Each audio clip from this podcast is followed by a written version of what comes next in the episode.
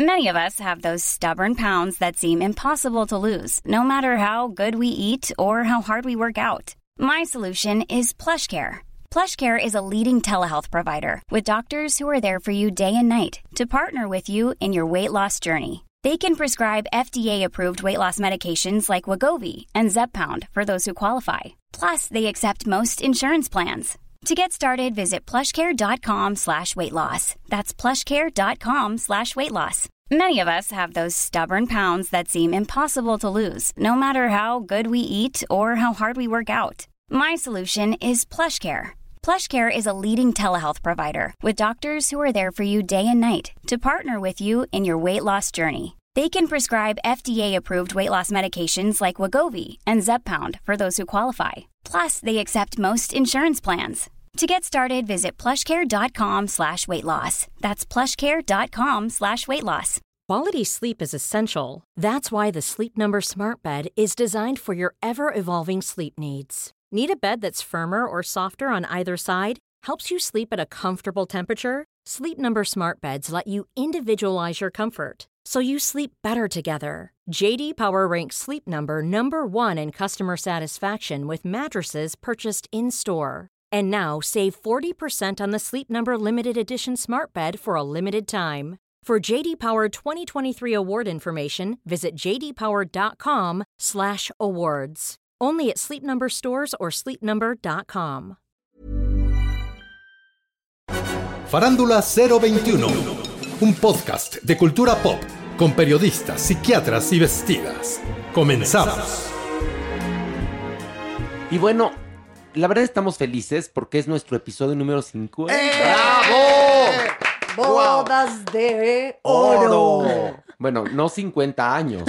No, pero ya sabes que el número 50 siempre Sí, significativo. significativo. Pues eh, en esta ocasión va a ser muy significativo porque, bueno, el programa va a tener, este podcast va a tener lo que siempre, ver o no ver, va a tener el haber, no va a tener todo, pero fíjense que la vida es así, es una serie de casualidades. Nosotros el programa, el podcast, lo grabamos los martes y se publica los jueves. Ustedes lo saben perfectamente, a nadie se le está engañando. Y resulta que viniendo para acá, recibo un mensaje eh, por Instagram que normalmente lo reviso si es que hubo una crisis o algo, pero pues cuando es un día normal llegan muchos mensajes porque pues la gente se apasiona por el show de televisión o por que si el equipo favorito, que si del pueblo, que si dije, etc. Pero llega uno que me, me llama mucho la atención de parte de una actriz, Raquel Martínez, que me, bueno, miren, para no hacer el cuento largo, les voy a explicar qué fue lo que le molestó con toda razón a Raquel Martínez, actriz y activista. Pongan atención, escuchen esto. En realidad, es hombre. Me enteré por ahí que, que tiene lo que tiene un hombre y no tiene lo que tiene una mujer. ¡Corre tiempo! Bueno, esto eh, fue en el programa Me Caigo de la Risa o Me Caigo de Risa que conduce Faisy. Este, y viene pegado a lo que ocurrió hace poco en Cuéntamelo ya. Pero bueno, antes de pasar al tema, quiero, bueno, Pilar Bolívar está. Ay, señora, feliz bravo. de la vida. La Superman. Eso. Bravo yo. Aplauso Alejandro. Brock. Alejandro. Jeremy Cruz, el Eh, psiquiatra. bravo. Y en Technicolor y en persona, Raquel Martínez. ¿Qué? Bravo. ¡Hola! Oye, bueno, ella ya cayó en categoría madrina. Ay, ¿Es la gracias. madrina? Sí, del Gracias por la invitación. No, no, Raquel. En un día tan especial, además, los Sí. 50 programas. No, pero además, eh, bueno, Raquel, que, que la casualidad, y cuando te toca, te toca. Y Lo nos, que toca- está nos para tocaba ti, platicar hoy, Ni aunque te quites y lo que no está, ni aunque te pongas. Eco, Así es. A ver, eh, primero que nada, yo lo sé por qué, pero hay mucha gente que no entiende por qué el encono ante un chiste tan inocente. Pues es muy fácil, porque eh, las personas trans somos una minoría ya muy castigada. Hablando de mujeres trans, tenemos una, eh, digamos, un- una esperanza de vida aquí en el país tan maravilloso que es México de 35 años. Entonces, este tipo de chistecitos que parecen muy inofensivos ayudan a que luego las personas, cuando identifican a mujeres trans en la calle, se las agreda, se las insulte o se las intenta asesinar, porque también pasa Bueno, casi no. todos Se los les, días. se, se les ha llegado a matar. Sí, exacto. se incluso. le- pero pues la semana pasada, por ejemplo, hubo el intento de asesinato de, de una chava también transactivista. Y yo mm, ya me niego a aguantar este tipo de bromitas. Porque además, oye, una cosa, perdón que te interrumpa, pero la semana pasada cuando, o la antepasada, cuando sucedió lo de Cuéntamelo ya, Raquel fue al programa Sí, justo- con la directora de COPRED justamente. a Televisa. Ujú. ¿Y qué, y qué explicación? Porque Odalis Ramírez, que es una mujer muy hilvanada y me cae muy bien, eh, eh, ofreció disculpas, eh, fue muy eh, susceptible a lo, que, a lo que había pasado. Pero al poco tiempo ocurre esto. Pues no han pasado creo que ni 10 días. No, es- 10 días. o sea, Y, hay una cosa, a ver, Faisy lo, lo conocemos, trabajamos con él, fue nuestro amigo o es nuestro amigo. yo me llevo de piquete de ombligo con Faiz y, y me llevo muy bien con él. Y de este, vuelvo al principio de la semana pasada. Me sorprenden estas personas que tan cerca han estado, por lo menos de mí, que hagan este tipo Sí, pero de te de- voy a de decir algo, Dani. Lo que ocurre es que ni Roxana Castellanos Sí. ni Faisy son homosexuales, son gays o son trans. Pero se dicen muy cercanos del colectivo Pero LGBT. una Pero cosa se es- dicen. se dicen muy cercanos, Aflora ¿no? así la realidad. Una el verdadero cosa es yo. decirte cercano y otra cosa saber que tenemos que cambiar porque si no, como bien lo dice nuestra invitada, deriva en violencia. Es decir, cuéntamelo tú por las que has pasado. O sea, esto es tan fácil como vamos a extrapolarlo a que en lugar de estar hablando de gente trans, estuvieran hablando de gente racializada. Es que sería impensable ese chiste sobre una persona racializada, ya sea mujer negra, hombre chino, sería impensable. ¿Por qué sobre gente trans sí se permite? Sí hace, o sea, sí hay gente que se ríe de esto. ¿Qué pasa? Que ser trans es chistoso, cambiar de sexo o de género debería ser chistoso, malo, porque siempre es el mismo tipo de ejemplo. O sea, es como si te digo, te voy a llevar a comer un sándwich y el sándwich no va a tener carne, va a tener caca. Caca. Es lo que dijimos la semana pasada. Sí, eso es- en ese contexto lo están poniendo estas Es en ese contexto. Fíjate que Mariana, ¿no? De la chica Sí.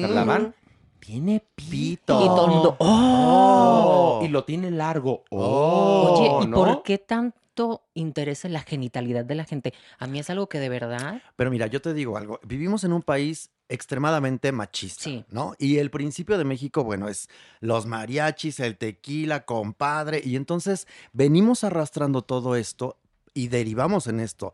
De tal suerte que un público al decir esto, ¡oh! ¿No? Y entonces es terrible. Pero son los atavismos, Sí, evidentemente. son claro. los totalmente atavismos sí.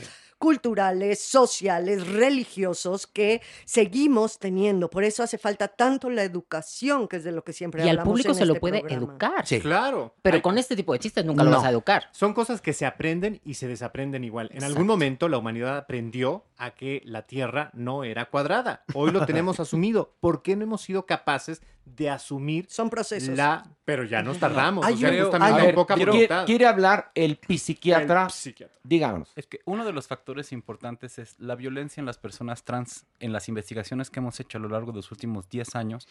Recuerden, México es, dentro de todo lo contrario, México es el primer país a nivel global que propuso la despatologización.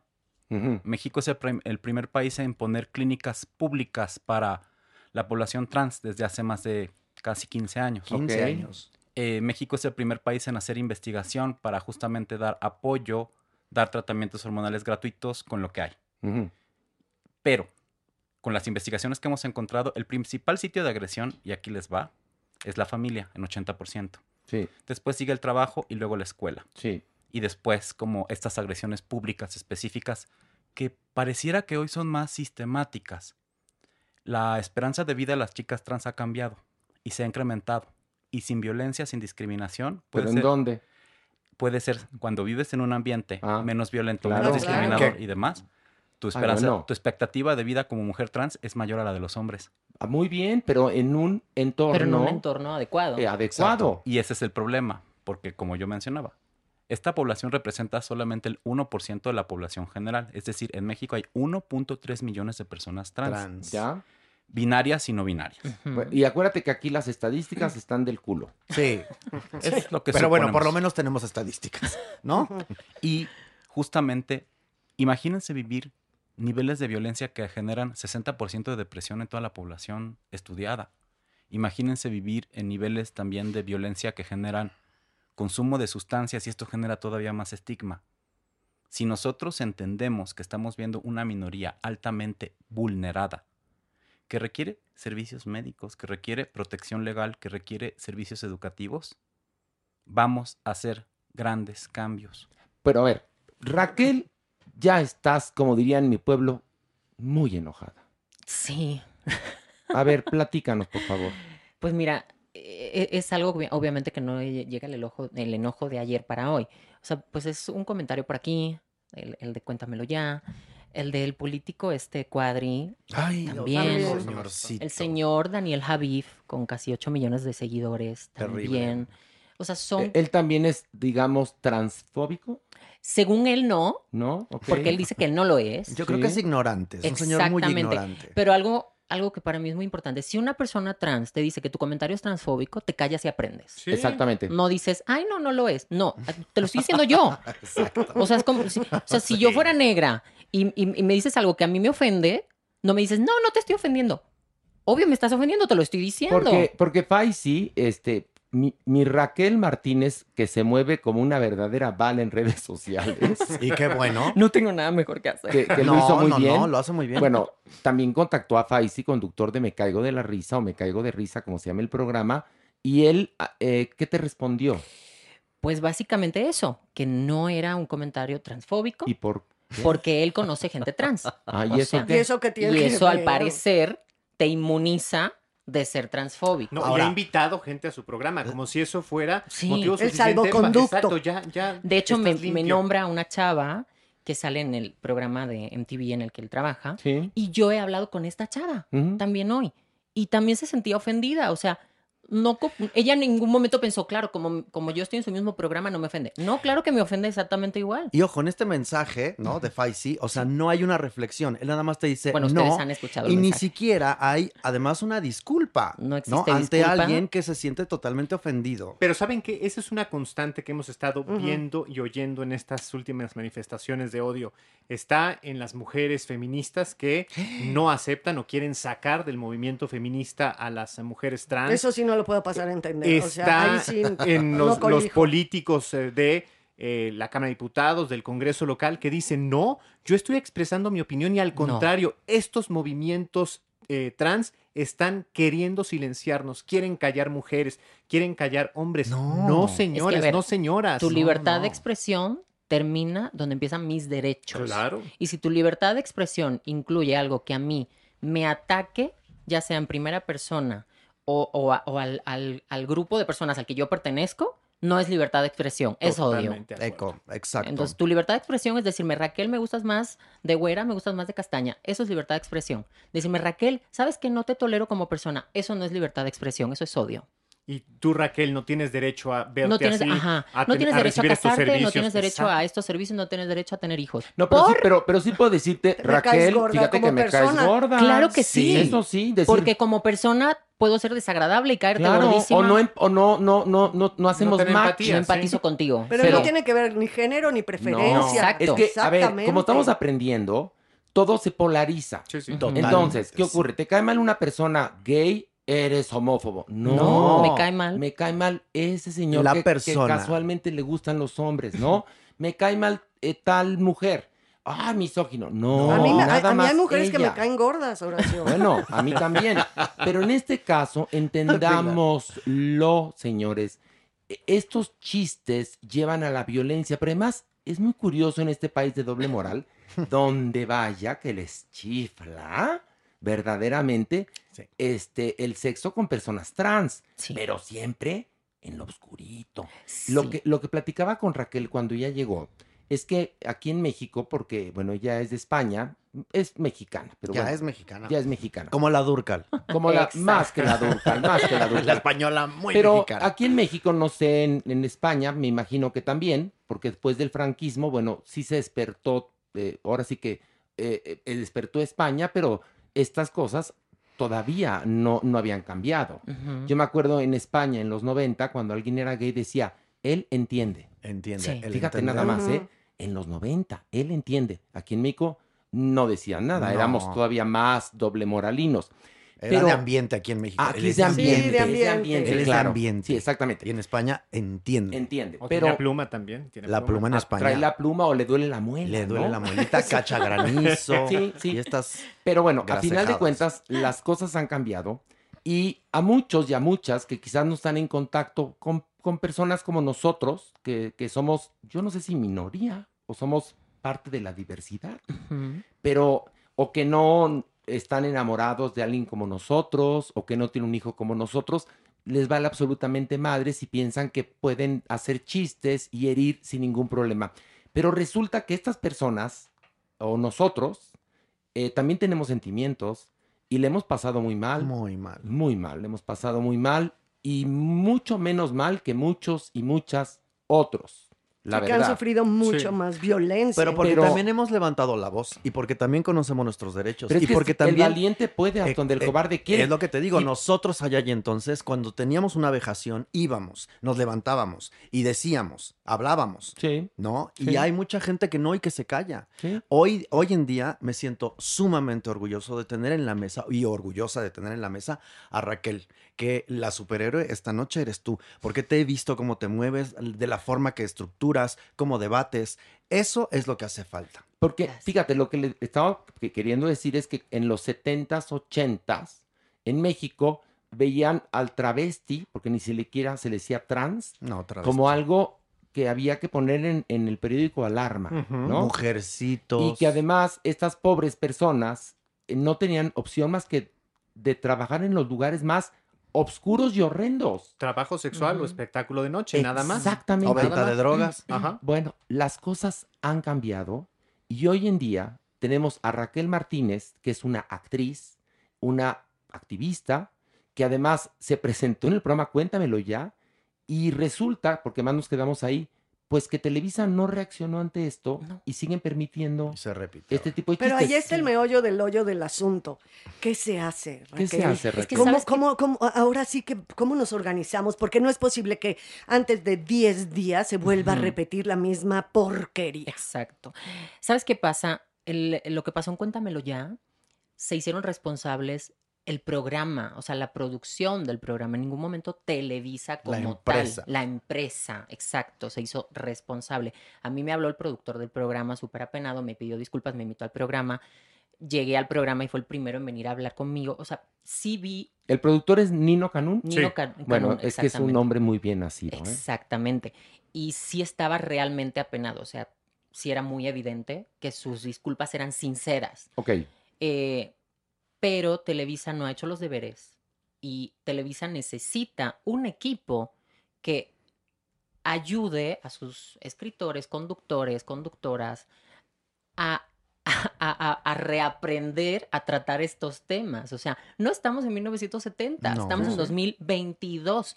No podemos hacer chistes casposos mm, de los que hacía mi abuelo. Pero además hay una cosa, el problema de ese chiste, que además a mí no me parece gracioso, es que ese chiste deriva en violencia. Ajá, Eh, es, como, es como, por ejemplo, ¿por qué hay que defender a los animales?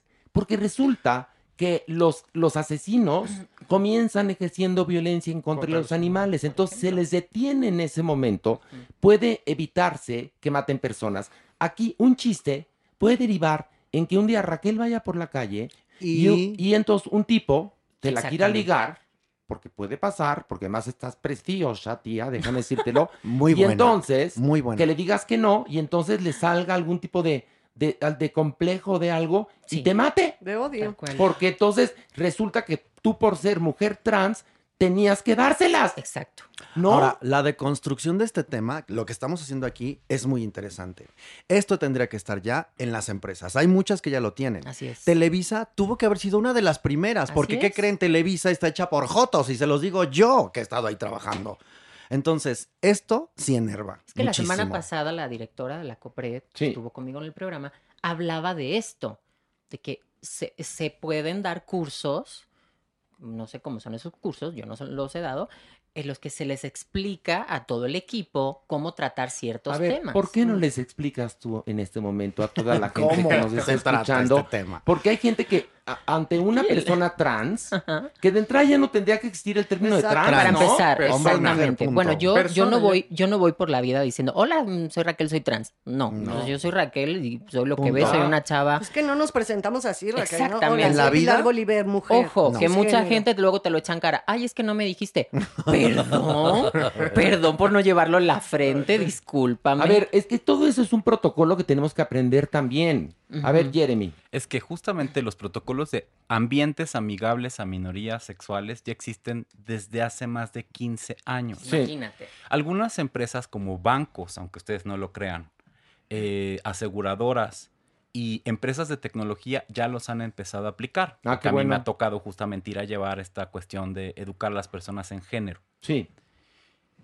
La necesidad de hacerlo en una empresa como Televisa es evitar esta sistematización. Porque hay una cosa, perdón que te interrumpa, pero vine al caso a interrumpirte. Al momento que pasó lo de Cuéntamelo ya, todos los comunicadores de México nos enteramos de eso. ¿eh? Toda la gente que estamos en la televisión nos enteramos de eso porque nos conocemos entre todos. Entonces, es increíble que después de eso a un escritor abyecto se le haya ocurrido este chiste vez. justamente la semana después. O sea, Sí, pues Ahora ya les puedes acaba por continuar. salir. No, y Perdón. además esta, esta idea de manejar ambientes amigables a diversidad es hablar sobre todo de inclusión. De las, las empresas, Horacio, como tú has manejado en la vida, contratan talento, no géneros, no sexualidad y no genitales, sí, ah, porque no estamos en porno. Pero, pero espérate. Pero espérate que son. mis ah, dudas no, no, todavía, no, no, ¿eh? Jeremy. Tú hablas de. Haz de cuenta que Sí, aquí viviéramos Aldous en. Huxley, en un mundo feliz, ¿eh? No, recuerden simplemente uno de los casos también más recientes, eh, Six Flags México, Ah, que estaba supuestamente certificada como empresa amigable. Sí, llega en junio y pone su banderita. Su banderita, todo el mundo, Ajá. amigos recibidos y demás. ¿De qué le sirvieron los cursos y la certificación meses anteriores si su director principal, su director general, fue el que sacó a esta pareja? Bueno, es lo que te digo, Sí, porque sí, sí, claro, claro. en el Pride todos nos vestimos de colores Y todo todos somos gay friendly porque nos conviene, o el LGBTTIQ friendly, o como le quieras decir, porque nos conviene para vender. El pink Pero yo, a ver, money. Raquel, por favor, explícanos. A ver, para empezar, como bien dice aquí el Doctor Jeremy. psiquiatra, El psiquiatra Jeremy. como bien dice Jeremy, lo primero es eh, hablar de inclusión, o sea, incluir a las personas por, por, porque son personas, Sí, sin más, o sea, sí. Eh, no hacer distinción. No puedo entender que, que a mí no me ha pasado en lo personal llegar a un trabajo y que me traten distinto. A mí, a mí, por suerte, hasta hoy, mañana no lo sé. Ni como mujer, Raquel. O sea, yo sí, a mí sí me ha Mm, pasado sufrir sentido- misoginia. Sí he o sea, sentido un, exacto, sí he yo sí he sentido sentido ese misoginia. tipo de misoginia, incluso de acoso, Sí. este, de que me han tirado la onda personas que no debían tirármela, Sí. pero no he sentido como la discriminación eh, por ser una mujer trans. Ok. Hasta ahí, bien. Pero, eh, eh, o sea, sería tan fácil como empezar por ahí, como, a ver, eh, no podemos tratar de manera distinta, como si fuesen pobres enfermitos, a estas, a estas personas y hacer chistes sobre ellos y, y- y- y vejarlos. O sea, eh, creo que es lo peor que puedes hacer a, a un grupo de personas. Porque vamos a partir de algo primero. Todos, todos o todes, o como quieran decirle, yo no sé hablar con el lenguaje incluyente, todos somos personas. Exacto. Somos las personas. Independientemente de con quién te acuestes, el color de tu piel, si cambiaste de género, independientemente de todo, eres una persona. Eres un ser humano. Exactamente. Para empezar. Entonces, eh, yo creo que también va a tener que cambiar eso de hombre trans, mujer trans, porque de alguna manera está como, porque se dice que no a las etiquetas. Sí, Pero está separando. pero hay veces- estigmatiza, la etiqueta que son estigmatiza. A veces Para son- visibilizar. de hecho, en, algunos momentos Lo- es necesario visibilizar. Lo que menciona Raquel es importante porque la visibilización positiva nos ayuda a hacer cambios. Pero además quiero mencionar, en- dentro de toda la cantidad de personas trans que he evaluado a lo largo de mis 10 años, ya como viendo minorías sexuales, algunas personas sí se definen a sí mismos como trans, como Sí, su propia cierto. identidad y dicen, yo soy alguien que está Mm. transicionando entre géneros y está bien. Ok. Como recuerden, las personas no binarias también se pueden identificar dentro del colectivo trans, pero no van a ser ni hombres ni mujeres están entre los dos. ¿Y, y tú, Raquel, por ejemplo, cómo lo llevas? Este, este tema. No, sí, por eh, ejemplo, tú te presentas como Raquel, Yo soy Raquel. pero luego, secas. pero no, no te no te, no hay nadie que te dice, oye, este, tú fuiste o eres, ¿no? Me han preguntado alguna vez porque, pues, porque me han visto en algún video o porque han visto mis redes sociales y estaba yo hablando de esto. Creo que solo una o dos veces en mi vida me han preguntado mis pronombres, porque creo que al verme físicamente creo que es muy evidente que mis pronombres son femeninos. Totalmente. Ella. Este, y, y creo que sí, creo que dos veces que yo recuerde. me Ok, pero, pero por ejemplo, con algún, no sé, no, no es una pregunta, pero para, te lo juro que para nada morbosa, pero con algún galán, por ejemplo. Sí, te digo, me ha pasado de. Obvio, yo conozco, yo- imagínate, ¿no? Yo te conozco a ti. Sí. Tengo una cita contigo. Sí. En- obviamente, en mi primera cita no te voy a contar vida y obras. O sea, no tendría sentido. Al igual que tú no me vas a contar vida y obras tuyo. Claro, pero si nos citamos es porque hay una atracción, ¿no? Claro. Exactamente. Exactamente. Y aparte, eh, eh, cuando una persona heterosexual siente atracción por, por alguien, no tenemos los genitales en la frente. O sea, no sientes atracción por esos genitales. Eso lo hemos hablado muchas veces. A nosotros nos gusta el género de la Género, persona, no la genitalidad. Entonces, lo que te atrae de esa persona es lo que estás viendo. Más allá de lo- los genitales. Si luego esos genitales por cualquier cosa no te agradan, oye, pues no pasa nada, se habla. Y punto. tranquilidad. Lo dijimos la semana pasada. La Aquí. semana pasada Acá lo dijimos, cual. pero no es, resulta que no tienes los genitales que yo quería. No, no. O te mato. Te Pues es tan fácil como, mira, ¿sabes qué? Me caes genial, me pareces guapísima, pero oye, pues, pues no. Por el momento no. Exactamente. Igual mañana no lo sé. Ahora, ¿qué se va a hacer con respecto a lo que ocurrió en este programa? Porque ya fue, la señora de Copret va a estar yendo a cada producción. ¿o? O a, o a cada al vejación. rato, oye, al rato va a acabar trabajando en una telenovela. Ya no va a Pues ser sí. delegada de la ANDA, sino delegada de la Pero Confreda. no se van a dar cuenta por fin los escritores y los conductores y los comediantes que esto no se debe de hacer. Esa es otra. No, es que como conductor a mí me dicen que haga ese chiste y no, No lo hago. Es que a eso iba. Se excusan en, ay, es que el escritor escribió esto. Ok, si yo tengo un guion, me ha pasado. Yo hice una novela, yo tenía un guion donde decía algo con lo cual yo no estaba de acuerdo. Yo me fui al director y le dije, esto no lo voy a decir. Lo cambian, me sacan, eh, me lo corrigen, como quieran, pero yo no lo voy a decir. Porque va contra mis principios como ser humano. Entonces, si tú estás leyendo eso, es porque a ti te parece bien Claro. más allá de que lo hayas escrito tú o lo haya escrito otra persona. Entonces a mí no me sirve la excusa de, ay, sí, es que el escritor... Y, y sobre todo, perdón que te interrumpa, en este momento.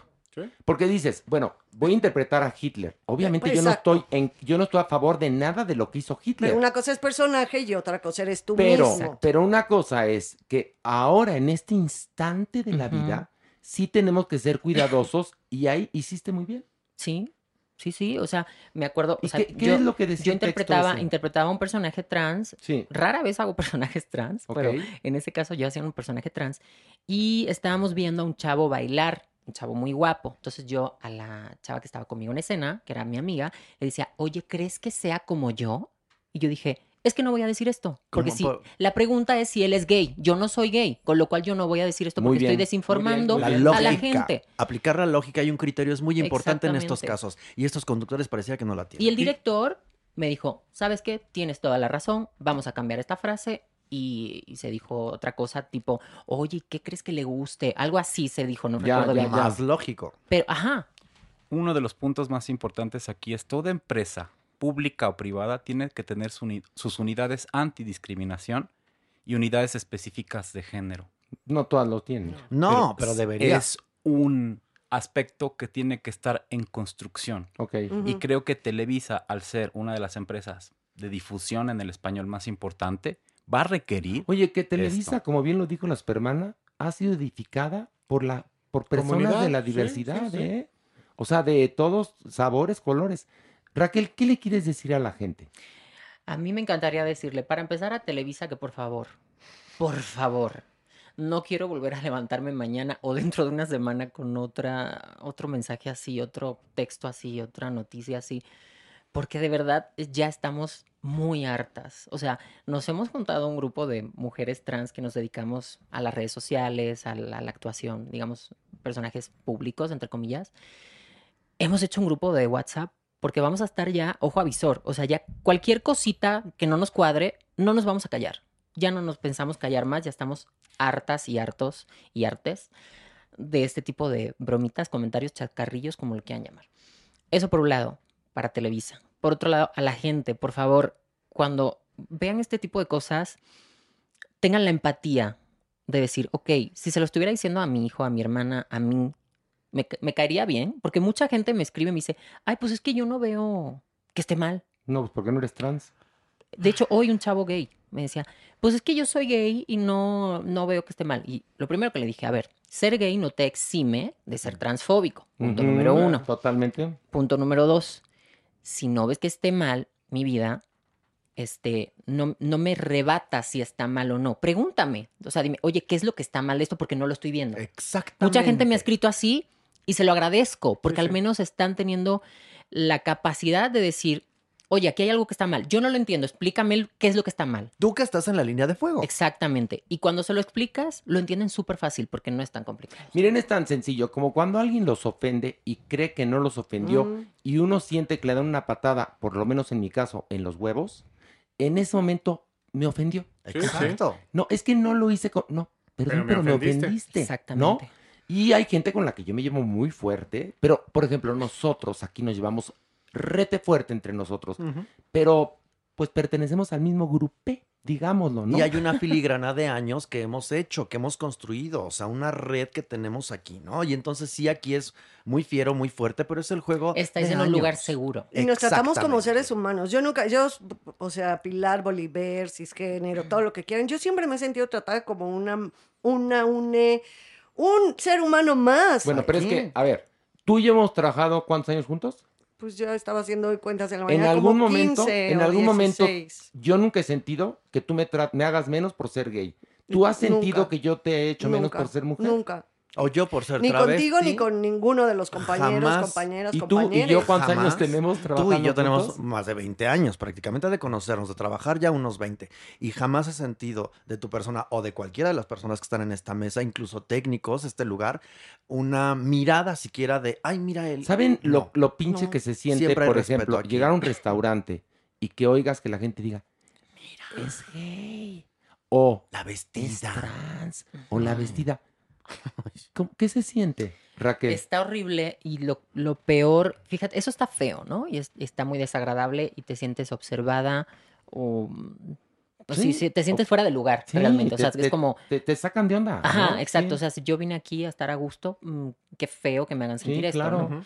Porque si yo veo entrar a alguien con una verruga en la cara, no es, ay, mira qué verruga. No, pues, Exacto. pues, una persona que tiene una verruga en la cara, fin, ya. Sí, o, un o una persona en una silla de ruedas. o lo que Exactamente, sea, ¿no? cualquier tipo de, de- de cosa distintiva de la persona, este, no, no sé, no se me hace ni medio normal el, el- el estar señalándolo.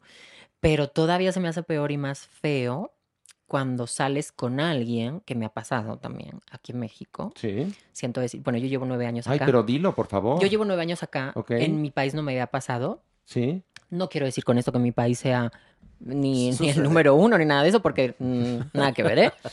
Pero no me había pasado, cierto es. Y acá sí, de salir con alguien y de notar yo que esa persona me esconde. Sí, hay un dejo siempre como de, Exacto. de vergüenza. Ajá, y que cuando ya llevas, cuenta. digo, pues cuando llevas dos semanas con esa persona, pues no, pues ya llevas dos, tres meses, cuatro meses, dices, oye, qué raro que no conozco a nadie de su entorno. Claro que tú y yo siempre salimos al mismo café y queda en el Estado de México. ¿no? Exacto. o sea, que tú vives en una punta y vamos a la otra. Exactamente, sí, no, ¿no? conozco ni a un primo lejano tuyo, o sea, Claro. nadie. Y no, pues es que, fíjate qué pena. Pero ¿cómo te voy a presentar? ¿Cómo que cómo me vas a presentar, güey? Así. No, pues es que tú estás muy guapa y todo, pero claro, en cuanto les digas que eres actriz, te van a buscar en Google y claro, en, en- en las entrevistas que tú has hecho, pues yo hablo de, de transexualidad y hablo de transfobia porque me da la gana. Claro. No porque tenga que hacerlo, sino porque yo quiero. Y es que, claro, van a saber. ¿Qué van a saber, güey? ¿Soy la reina del sur o algo? O sea, ¿he matado a alguien? ¿Qué van a saber? No, ¿cómo les voy a explicar? ¿Qué, qué les tienes que explicar? O sea, Uy. Pero seguimos permeados por el machismo tóxico. Claro. Aunque no queramos verlo. eso es machismo seguimos- que tóxico sí, y masculinidad No. débil, además. Pero además de esto, estás hablando de elementos importantes que se llama estigma. Sí. Es poner una característica negativa a un grupo o a una persona sin que realmente esto sea una Pues característica es el negativa. machismo tóxico. Sí. Es decir, si no eres normal de acuerdo a la visión de estos machos eh, eh, con tintes de, de, de- de- de- de Donald Trump, porque no hay otra manera de explicarlo, supremacistas, pues la verdad es que... Pero que cuando lo conoces, él es el, ay, ¿cómo te han podido rechazar? No, pero, por Ajá. favor, pero la gente como es, y además eres súper linda y eres...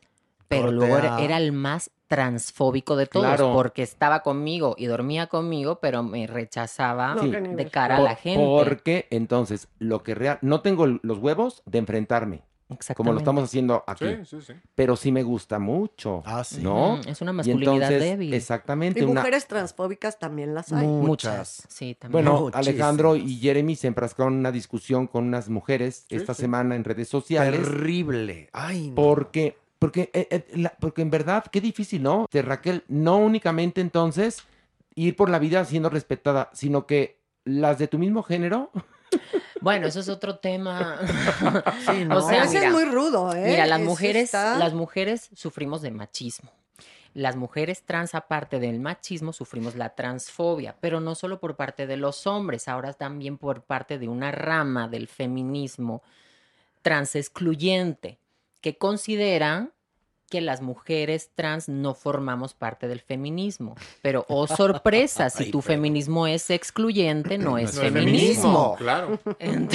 De hecho, estás tocando un punto fantástico porque cuando analizamos la situación de las muy malas declaraciones de Cuadri y luego vino Sabina Berman y está Andrea Corres, Ajá. Eh. Dana Dana, Corres. Corres, Dana. perdónenme, Sí. eh, encontramos que existe justamente este feminismo de ultraderecha fascista bueno, ahí está la escritora de Harry Potter. Exactamente. Exactamente. Que busca justamente reducir a la mujer a un papel biológico donde básicamente Al si no menstruas no eres mujer. Al final, los extremos se tocan. O Exactamente. sea, al final me voy tan, tan, tan, tan, tan al extremo que me toco con la otra punta.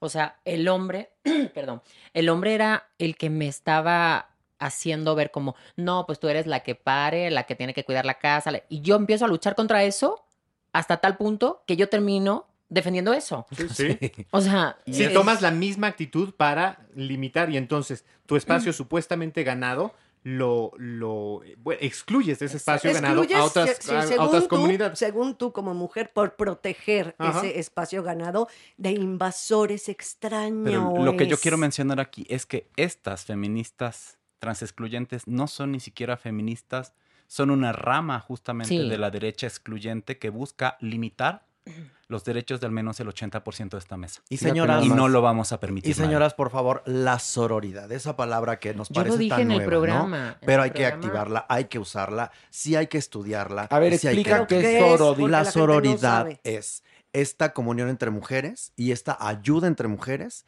y que aquí, en este caso, vemos que está pisoteada. Esta, este concepto maravilloso. De empatía y de apoyo. Exactamente. Pero yo, Raquel, te felicito. Estamos contigo porque somos, somos seres humanos todos, punto. Ujú. Y em, quizás, como lo, lo dije en el programa anterior, mucha gente no se ha sensibilizado porque no les ha tocado vivir lo que hemos Ujú. vivido nosotros. Pero aquí lo hemos vivido y somos empáticos y vamos a lograr algún día, quizás lo verán nuestros nietos o nuestros bisnietos, un mundo donde únicamente importe que seas una buena o una mala persona Exacto. que es a lo que tenemos que aspirar. Pero aquí, y te lo digo, que más por cierto, ¿dónde está Natalia Telles, que me tachó de Ah, transfóbico a mí? De- defendiendo a... No, no, pues o bueno, sa- ata- saliendo. atacando a sus ¿no? compañeras de cuéntamelo ya o, o Y a los exigiendo de, que se sensibilicen, que No. cambien su discurso. o, a que lo- o a lo- o a la producción de me caigo de, De la risa. risa, La risa, ¿no? claro, o me caigo de risa, es que nunca me aprendo bien ese título. Me caigo de la risa. Bueno, Eh, bueno, que viene, que viene, es una broma porque viene Sí, de me me cago, ya sabes, bueno, entonces por eso. Pero bueno, ¿dónde está ella pidiéndole a sus jefes en Televisa que, Que- hagan una unidad de género? Me Exacto. gustaría, ¿no? sería Que por muy cierto, padre. en Azteca exi- existe. Sí, ¿eh? sí, sí, En claro. Azteca existe. Trabajamos en Azteca. Sí. Y es más, estuve hoy con Jacqueline Loast, que es muy, muy receptiva. Es más, ella nos develó la placa de los chicos de la banda. Exactamente. adorada ¿No? y además inteligente, empática, Y está en todo metida ahí. fuerte. Y, va, y te digo una cosa, mi querida Raquel. Aquí tienes tu casa. Gracias. Somos amigos ya, porque además Así pasa en esta vida cibernética, te das amigo en un... En un, En un No. Y un matiz, Horacio. ¿Qué? Respétala porque es tu madrina, ¿eh? Ayer es mi madrina. Fíjate. Entonces Es cuando la vea le voy a decir, manina. Del programa de 50, Ah, de de 50, 50, capítulos, ¿no? 50. Yo te Oye, digo que- algo, me permites un matiz, dime. he de decirte que tú eres mi Arcadia, Ay, ¿sabes? Esta cosa que uno puede idealizar, tú lo eres. Qué bonito, gracias. Sí, sí, sí, de corazón te Mira, lo digo. yo, yo simplemente me levanto en las mañanas y lo que intento es. eh, yo tengo una sobrina de un año y medio. No tengo hijos ah, por el momento, no tengo más sobrinos. Lo que intento es que mi sobrina, cuando llegue a mi edad, viva en un mundo mejor que el que estoy yo. Sí. Básicamente es lo que intento. Y aunque ella esté en otro país, no importa. Porque eh, lo que pasa en un lugar al final se refleja en el otro. Sí. Y todos vivimos en el mismo planeta y no es tan grande. No. Y más ahora, con Más las ahora, comunicaciones, la globalización. Al final del día lo que hago es eso. Y, y- y también no lucho solo porque mucha gente dice, claro, pues tú eres trans, pues es normal que te quejes. Yo no, o sea, si alguien me sigue en redes sociales, yo me quejo de cualquier tipo de desigualdad, ya sea por sexo, género, color, eh, lo que sea. Porque no, o sea, no lo tolero. No, no, no, no cabe en, en mi, en mi, En tu mente. en mi mente ni en mi mundo. O sea, y algo que os decía antes, si, si, si todo el mundo cabe en mi mundo, ¿por qué yo no quepo en el mundo de mucha gente? Eso es genial. Es algo que no puedo llegar a entender. Se llaman tabúes, se llama desinformación, Ignorancia. se llama ignorancia, Prejuicios. prejuicios. Oye, que has dicho una cosa que la, la voy a... Te voy ¿A a, te voy a decir algo, sí, te voy a decir algo importante. Decías, porque mucha gente, pues como no lo tienen de cerca, Sí. pues, pues no lo entienden, lo critican, se siguen riendo. Mi papá era de esos. Yo cuando tenía cuatro años, cinco Ya, años, ya, sí. yo escuchaba chistecitos homofóbicos, transfóbicos. Mi papá era un papá muy joven. O sea, mis papás a mí me tuvieron muy jóvenes. Y mi papá, su primo hermano con quien se crió, era gay. Y de hecho fue mi padrino de bautismo, Ok, al que él adoraba. ya. Porque habían crecido juntos en la misma cuna. Y- Porque ¿Pero sabía que él era gay? Sí, porque. Mi, mi padrino era abiertamente Ok, gay. bueno. Aún así, no faltaban los chistecitos homofóbicos. O sea, en España, aparte de Veneno, existía Viviana Fernández, existía y existe. Existe. Una mujer maravillosa. Sí. Y yo escuchaba en mi casa, porque Viviana era una gran conductora de programas de Sí, televisión Y actriz, y bellísima. preciosa. Y escuchaba comentarios de, ay, lleva falda, verás cómo se le escape por abajo. y yo no. tenía cinco años, y te juro, me acuerdo, ¿eh? Y fíjate, aquí estoy. Qué bueno. Y sabes, bueno, esto es algo muy personal. ¿Sabes quién me pagó mi cirugía de resignación de género a los 19 años? Mi papá. Bueno, Mm. Así que, señores, no escupan para arriba porque les puede caer encima y no es una cirugía barata. Gracias. ¡Bravo! Raquel, qué gusto haberte conocido, en verdad. Aquí tienes tu casa. Gracias. Y somos tus hermanos de lucha. Gracias. vida. Hay eh, la gente que todavía me tacha a mí de transfóbico. Ay, no, eso Pero en verdad, a fue mí- un gran momento. O sea, eso, es fue una- un gran momento. Mira, tengo que decir que has tardado eh, minutos en contestarme y decirme, te marco. Y me has marcado para Bueno, invitarme aquí a claro. tu programa. O sea, ha Bueno, sido pero cuestión claro, pero- de minutos. Pero, querida, por ti, por mí y por todos mis compañeros. Y por mí primero. Y, y por mí primero. Y, y hay una cosa, yo sí creo que estoy de acuerdo, por ejemplo, obviamente no soy perro, pero defiendo a los perros y a los gatos, ¿no? Exacto. Pero los temas de, de- de identidad de género, de preferencia sexual, me tocan. Así como me imagino que, bueno, la comunidad judía por eso no deja de recordar el holocausto porque no quieren que vuelva a suceder. Ujú. Y bueno, pues nosotros no queremos que esto siga sucediendo, fíjense nada más. ¿eh? Y bueno, y pues las mujeres también. no sea, Por supuesto, aquí estamos todas de la mano, ¿eh? y. Exactamente. La mano. Y Ahora bueno, sí que todos somos seres humanos y eso Sí. sería lo que tuviera que contar, de verdad. Y a final de cuentas, como siempre lo he dicho, la gente se divide en gente buena y gente mala. Y también podemos equivocarnos, sí, pero estamos aprendiendo, sí. Pero abramos nuestras mentes para aprender, Sí. para no ofender a la gente, para ser más incluyentes, para que esto no sea un tabú, que sea un tabú que es un asesino, que sea un tabú que, que, que mató... Que Este, sea un violador, que- no que- sé. Exactamente, que mató a, a 300 niños, o que sea un violador, o que sea un, un defraudador, pero, pero esto, no, señores, ¿ok? Raquel Martínez, bienvenida, gracias. Gracias. Y vamos a lo que sigue. Ver o no ver. O no ver.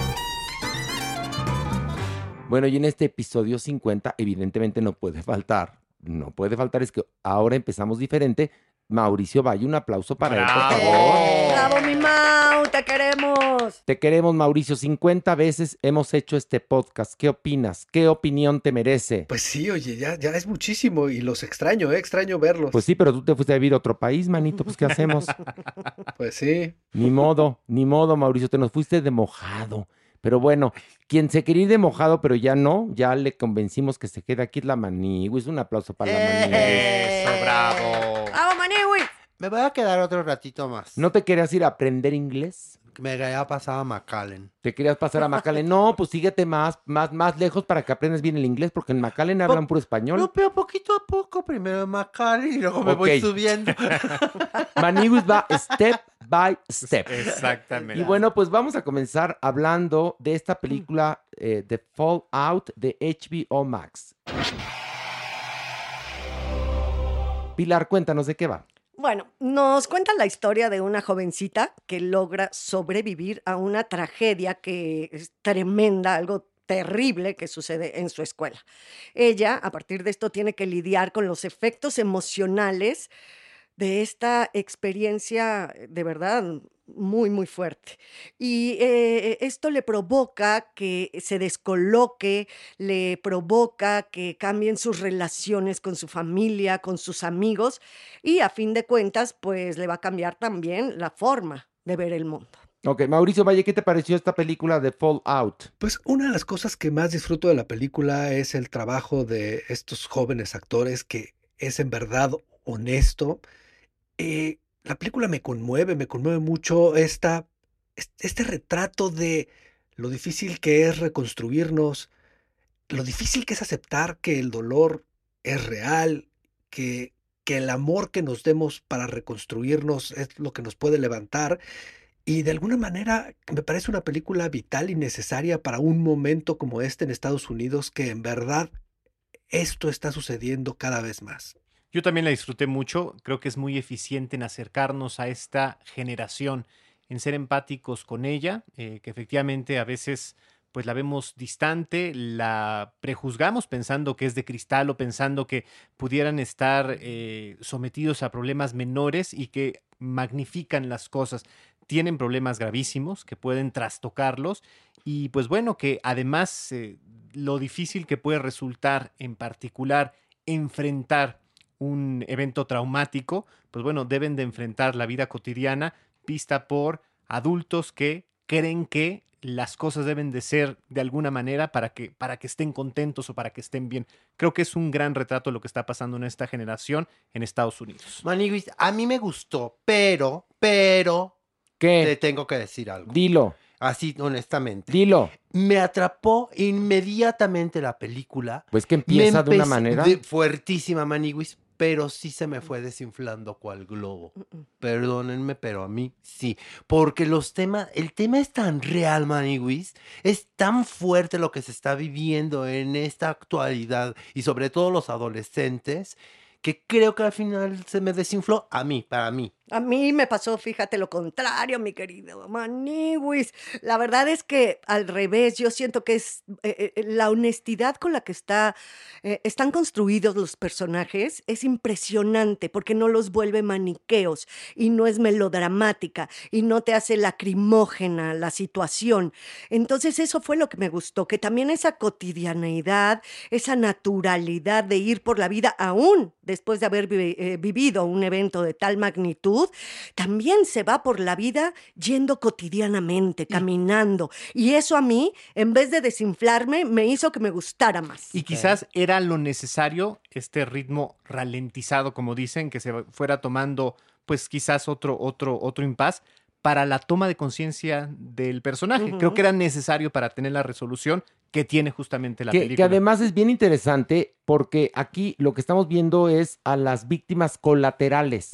¿No? Normalmente en este tipo de películas que denuncian estos hechos tan deleznables, normalmente conocemos a la mamá del asesino, ¿no? Como en tenemos que hablar de Kevin, o, eh, o te cuentan como cómo fue esto en Bowling for Columbine, pero aquí estamos viendo qué pasa con todos los demás que estaban cerca que así hay muchísimos eh, chicos y chicas en las escuelas estadounidenses, porque parecería que esto es privativo nada más de Estados Unidos.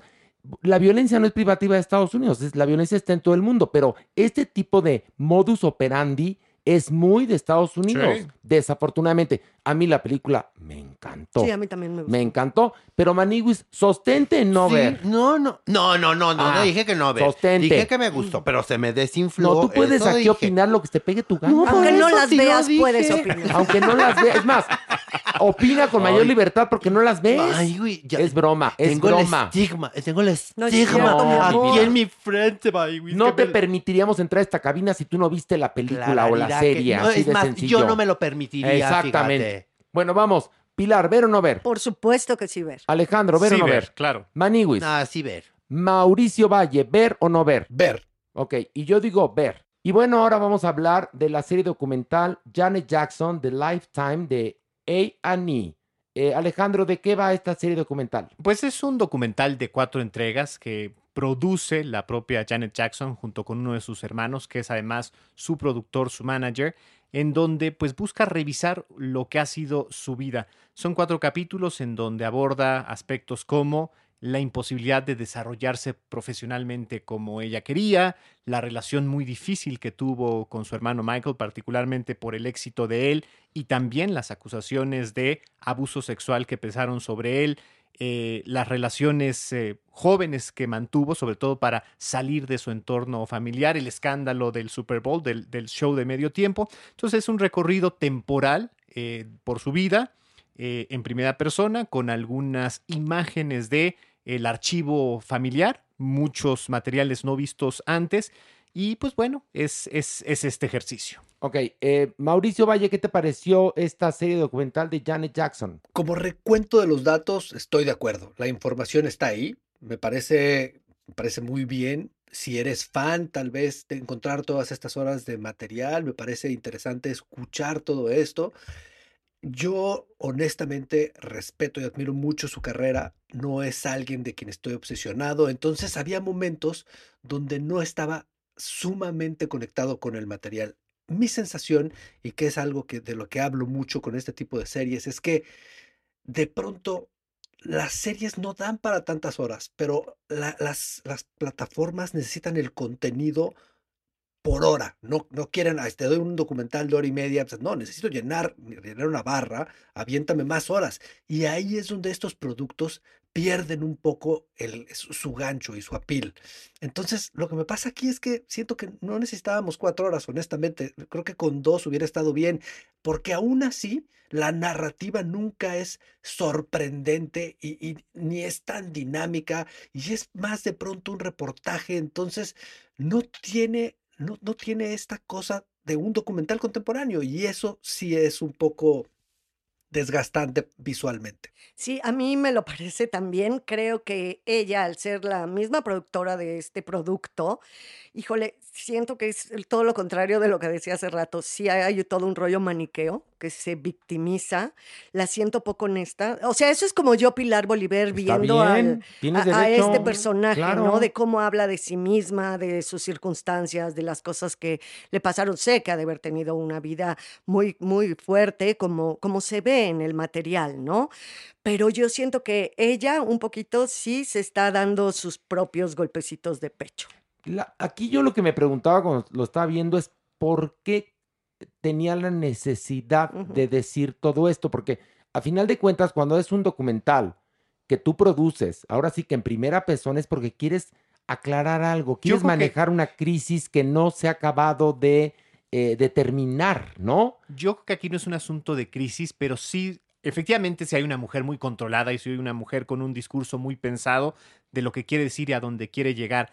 Yo sí en algunos momentos siento que es honesta y lo que creo yo que es una mujer que durante muchos años fue silenciada por los hombres de su familia. Bueno, el padre. eh, Fue minimizada. Entonces, creo yo que sí ella quería hablar, quería de alguna u otra manera limpiar, no propiamente su imagen, pero por lo menos No, sí, sí, limpiarse sí, de un silencio. y- y- y ahí está haciendo eso. Entonces, creo que por eso lo produce ella, por eso ella es la protagonista. Y sí, efectivamente, Pilar tiene toda la razón en ese sentido. Es un discurso totalmente armado y totalmente para reivindicarse. Pero creo que como mujer y como, como la persona o la posición que le tocó jugar en esa familia, para ella era un ejercicio personal importante. Maniguis, a mí me pasó lo mismo que dice Mau. Yo con dos horas hubiera quedado más que satisfecho. Sí. Más que satisfecho, Maniguis. Y lo único que me dejó pensando fue, Janet Jackson, súper estrella, Maniguis, qué mala suerte que fue hermana de Michael Sí. Jackson. Porque siempre va a tener ese estigma.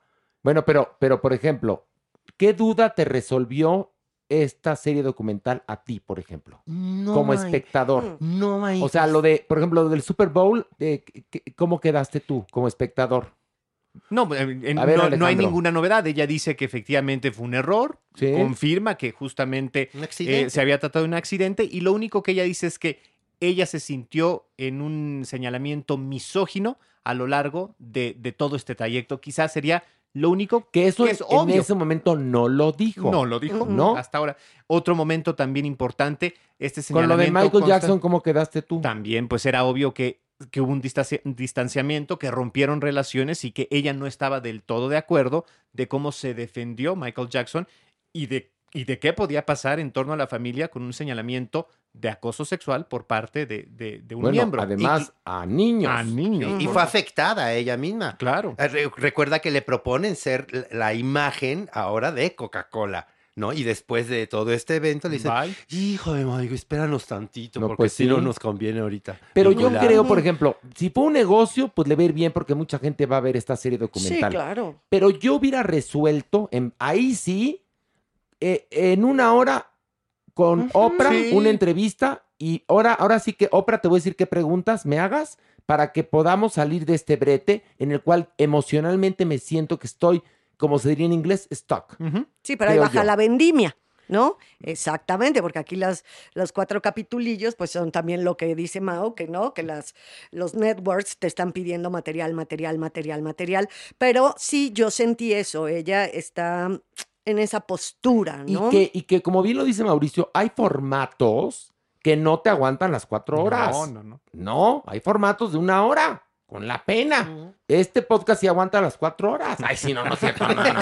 No, ni en drogas, imagínate. Bueno, vamos al ver o no ver. Mauricio, ver o no ver Janet Jackson. No, no vale la pena, la verdad. Pilar. No, no vale la pena, no. Yo diría que sí. Si usted es fan de Janet Jackson, lo va a disfrutar, sí. Y yo diría que sí. Y bueno, vamos ahora a hablar de. Híjole, esto es. eh, A ver si la puedo definir bien. Una, una, una película que es un documental en dibujos animados. ¿No? Podría eh, definirse así. Se llama Flea y se encuentra en Amazon Prime Video. Mauricio, cuéntanos de qué va esta película. Pues es la historia de un hombre que sale muy joven, eh, menor de edad, de Afganistán. eh, lo saca su familia, llega a Rusia tratando de huir de refugiarse, lo cual se vuelve una pesadilla. Eh, tratan de salir varias veces de Rusia con incidentes desafortunados hasta que logra solo llegar a Dinamarca. En Dinamarca, como menor de edad, eh, lo aceptan, hace una vida y 20 años después, él con una pareja decide abrirse y contar su vida. Su vida es un secreto porque si en Dinamarca hubieran sabido que él contaba con familia, no lo hubieran aceptado y lo hubieran regresado a Afganistán. Esto es básicamente la premisa, es una historia de un hombre homosexual, que ese no es el problema, pero viene parte de un problema cultural este, con su homosexualidad y, su descubrimiento como homosexual. Y ese es efectivamente lo que dijiste, es un documental animado para, para mantener la identidad de este hombre eh, cubierta. Es un trabajo sumamente interesante, es un trabajo honesto, es un trabajo potente que, que no saber qué, qué les pareció a ustedes. A mí me encantó. De verdad, creo que es una manera muy novedosa porque también tiene imágenes de archivo y tiene todo. Y también diferentes tipos de animación dependiendo el tema del que se está hablando. Es durísimo, o sea, es muy, muy fuerte lo que se cuenta. Obviamente las guerras intestinas, las guerras civiles, eh, cómo, cómo emigran esas personas. Me recordó muchísimo a- a la historia de mi madre. Tú imagínate lo que sufren las personas cuando tienen que abandonar un país. Eh, yo también, ahorita que, que tú estás llorando, yo quería llorar cuando, cuando ves que tienes que abandonar tu país. Manigui, y tienes que, despedirte eso y nos- empacar y... y- Hay una frase sea, que es buenísima que dice, solo le pido a Dios que la guerra no me sea indiferente, ¿no? sí. El, el- el que tiene que marcharse es, es, es- yo creo que es de las... eh, Para los griegos había dos grandes castigos, la muerte y el exilio. Claro. ¿no? Era tan fuerte el exilio como la muerte. A mí me pudo muchísimo la película y creo que a partir de los dibujos animados, lejos de debilitarla o hacerla, no. creo que lo hace mucho más potente. La historia es espectacular, sobre todo hemos oído y sabemos de estas historias a lo largo de nuestras vidas, evidentemente, pero la forma en la que la cuentan es gloriosa. Que además a nosotros no nos ha tocado afortunadamente tener que irnos de nuestro país por circunstancias nefastas, como le sucede a este, a este personaje. Al principio del programa abrimos con, con Raquel Martínez, que vino a hablar justamente de transfobia. Bueno, pues eh, podemos hablar de eso porque lo hemos vivido nosotros, pero esto, a pesar de que es en dibujos animados, te, te- te arranca el corazón si en un segundo te pones en los zapatos de esas personas que viven y que vivieron ese momento. Creo que el mensaje está clarísimo, Maniguis. Esta, esta lamentable situación que vivimos en la humanidad, que no importa en qué parte del mundo vivas, que nos, que nos atañe a todos, ¿sabes, Maniguis? Sí. Eh, el- esta situación de los migrantes, que la mayoría tienen que salir de su país por necesidad tú y porque tienen que vivir. Tú- oye, tú imagínate la gente que tiene que, porque no debe ser precioso, salir de Honduras, Justo eso. atravesar. México y llegar a Estados Unidos. Pues hay que o, pensar. o- o salir de tu pueblo, donde tienes Sí. tus recuerdos, tu familia, Tu gente y tu tus gente, muertos, porque tus también... muertos, y te tienes que ir porque de plano no hay ni para dónde. Pero ahí están las imágenes que se parecen, que nos encontramos con ellas en la realidad. Este barco al que se suben, en donde caen a la deriva, en donde no los rescatan.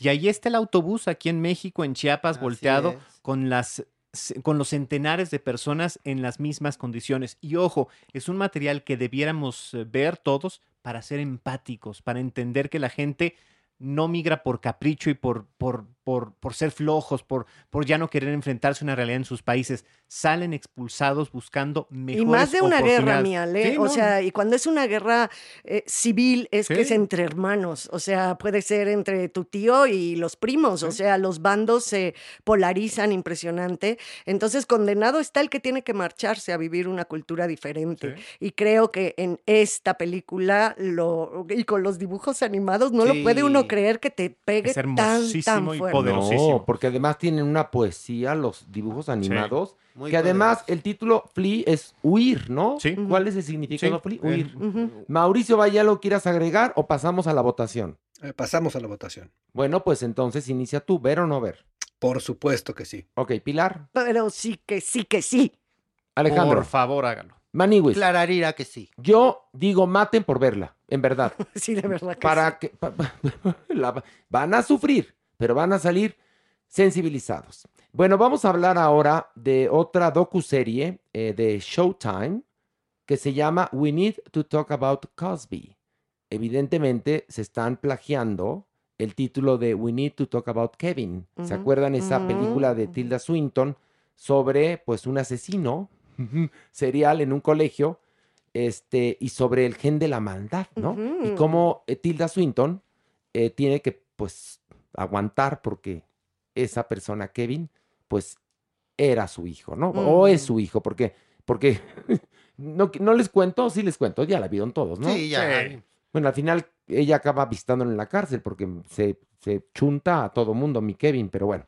Este, y aquí, bueno, pues para hablar también de un monstruo, utilizan este título, que en este caso es Bill Cosby, y es bien interesante porque escuchamos muchas voces hablando acerca de la carrera de Bill Cosby, una carrera impresionante, un hombre que abrió camino para los afroamericanos, este, quizás uno de los hombres más poderosos en la industria del entretenimiento allá y entonces, que después, bueno, pues eh, fue acusado de ser un depredador sexual Y entonces aquí el asunto es, ¿se puede separar la figura eh, popular del hombre? Esa es la pregunta.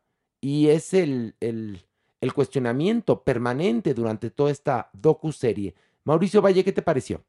Eh, me parece muy interesante, me parece, me parece triste que, que siento que llega a destiempo, me parece valioso, pero, pero me parece triste que, que todo lo que vemos en un primer episodio, cuando están hablando de cómo drogaba a las mujeres, de cómo él se la pasaba hablando de eso en programas, en sus libros para adolescentes y en todo, y nadie lo estaba viendo, nadie le estaba poniendo atención. Entonces, eso es, es desesperante estar viendo esto que pasa varios años después de su juicio y su condena y decir, pero lo estaban viendo todos desde los 70. ¿Por qué nadie hizo nada? ¿Por qué todos decidieron dejarlo seguir adelante?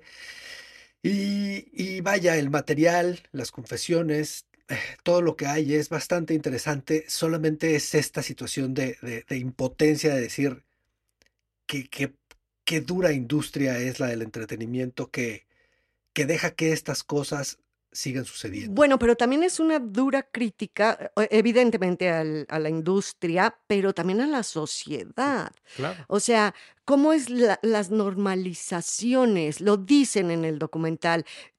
Es normal, era normal que un super actor en una super película le diera una nalgada a mano llena a una de las actrices y reían todos cuar, cuar, cuar al lado de la alberca. Y era normal que este hombre hablara de ponerles una pastillita en el cóctel cuando salía con alguna chica o estaba en alguna mesa con alguien. Y era, eso es lo que a mí me aterra, que no nada más era él, estaba lo per- era casi casi que permitido, estaba visto como algo normal. Gracias a Dios estos temas están sobre la mesa. Gracias a Dios ha habido muchos movimientos en los últimos años que nos han venido a abrir los ojos, porque si no seguiríamos viendo muy normal que un superactor le dé una nalgada a mano bateante, así de bolas, en una película. Y la gente reía en el cine, hombres y mujeres. No, no, bueno, totalmente, pero yo sé que, por supuesto que estamos cambiando y estamos aprendiendo, pero lo que este hombre hacía en privado, Era un monstruo. coludido con su, su gente, eso sí era un crimen en ese momento y ahora. Cuando sea. Es decir, dormir a una persona para abusar de ella, o sea, eso no es que estuviera permitido en ese momento. Por eso es bien interesante las voces que aparecen en esta serie documental intentando hacer una disección entre el personaje y el hombre. Creo que yo es lo que, lo, lo que, lo Sí, que sí, más sí. rescato, ¿no? Pero el, ojo de, pero el ojo gordo que hacían la sociedad misma, ¿no? Como dice Mauricio, ahí estaba y lo desesperante es que lo estás viendo y cómo el ojo gordo, ¿no? Por la inconsciencia, ah, se, se seguía permitiendo. Exactamente, estamos hablando de lo mismo, Horacio. No, no, no, pero, pero no sabíamos cuando Bill Cosby hacía The Cosby Show que el señor buscaba mujeres a las que dormía y abusaba de ellas. Claro, Pero se sí presentaba el- como el gran padre de Eh, familia. No, pero sí iba con este discurso, bien lo dice Pilar, de utilicen este afrodisíaco que no era más que una droga para dormir a estas mujeres o para provocar Sí, pero un- una cosa es reacción. decir, y- o, o como entre en serio y en broma, y otra cosa hacerlo. Exacto, porque además- No, Pero hoy día o- o no se soy podría. idiota. Hoy, hoy en día nadie Ya podría no, decir obviamente eso. no. No, pero aquí lo que estamos viendo también es esta doble moral, Maniguis. Por un lado, donaba millones de dólares para la educación de los niños y por otro lado, drogaba a mujeres y abusaba de ellas. En una misma temporada, ¿sabes? Siendo un gran comediante y siendo Indiscutible, un pero, ídolo de, de- de los afrodescendientes. pero también abusando de ese poder que tenía. Bueno, y los mismos este, afroamericanos que aparecen en el documental están helados Sí, porque sí. dicen, yo crecí viendo a este señor, era mi, mi modelo a seguir, y por otro lado, después aparece esto, y entonces pues te descolocas. Bueno, hay un- porque cuando eres fan, eres fan, Sí, ¿no? Hay un testimonio muy interesante de cómo lo maneja un comediante que no recuerdo quién es, que dice, yo soy hijo de él. Y, y de alguna u otra manera explica cómo creció viendo sus programas y dice, yo adopté esa filosofía y hoy me doy cuenta que tengo que chocar contra esos pensamientos y esas ideas. Y eso es lo más duro, lo más grave. Pero una cosa es el machismo tóxico y otra cosa, una carrera de delincuente. Ah, no, O sea, El machismo tóxico, ok, ahí vamos trabajando con él. Pero contra un No, delincuente. no, este era... Y, y es, y esas manifestaciones no, no son de cambio de conciencia, son de castigo judicial. También E- hay. Exactamente, y el cambio de conciencia viene a raíz de un castigo judicial. Sí, por supuesto, el Me Too tuvo que ver. Sí, Claro. claro. Pero bueno, ya ven dónde está ahorita Bill Cosby, ¿eh? Para Sí. que vean lo que es la vida, ¿eh? ¿Salió? Salió, prisión. ¿verdad? Y entonces es más indignante. Claro. Pues. Mauricio, ¿quieres agregar algo al respecto de We Need to Talk About eh, Cosby? No, todo bien, todo bien. Ok, vamos a la votación. Eh, Mauricio, ¿ver o no ver? Ver. Pilar, Sí, sí, ver. Alejandro, Ver. Maniwis. Sí, ver, maniguis. Y yo digo también ver, damas y caballeros. Y vamos a esto. Del pink al punk. Y bueno, un fuerte aplauso a Mario Lafontaine. Muchas gracias, querido Horacito, Pilar, Mau, abrazos a todos. Y bueno, hoy en la sección del Pink al Punk tenemos dos álbumes que vamos a analizar. El primero es de que nos lo han pedido muchísimo. El álbum titulado La Fuerza, como dirían en España, Cristina Aguilera, por favor. Está cansado de aguantarlo. Sé que me estaba esperando. Y mucho tiempo te hace daño. Porque ya tú estás desesperado. Tengo la cura. Mario, ¿qué opinión te merece este álbum de Cristina Aguilera en español? Eh, queridos, estamos frente al segundo disco en español de esta estrella tan importante de padre ecuatoriano, Cristina Aguilera, una gran, gran estrella de los noventas. Eh, desde su disco Mi Reflejo, ¿se acuerdan aquel disco segundo que tuvo del 2000 que ya había hecho cosas en español? Este disco es el primero de tres extended plays que formarán su nuevo disco de estudio. Son seis canciones de Latin Pop producidas con mucha calidad e interpretadas magistralmente.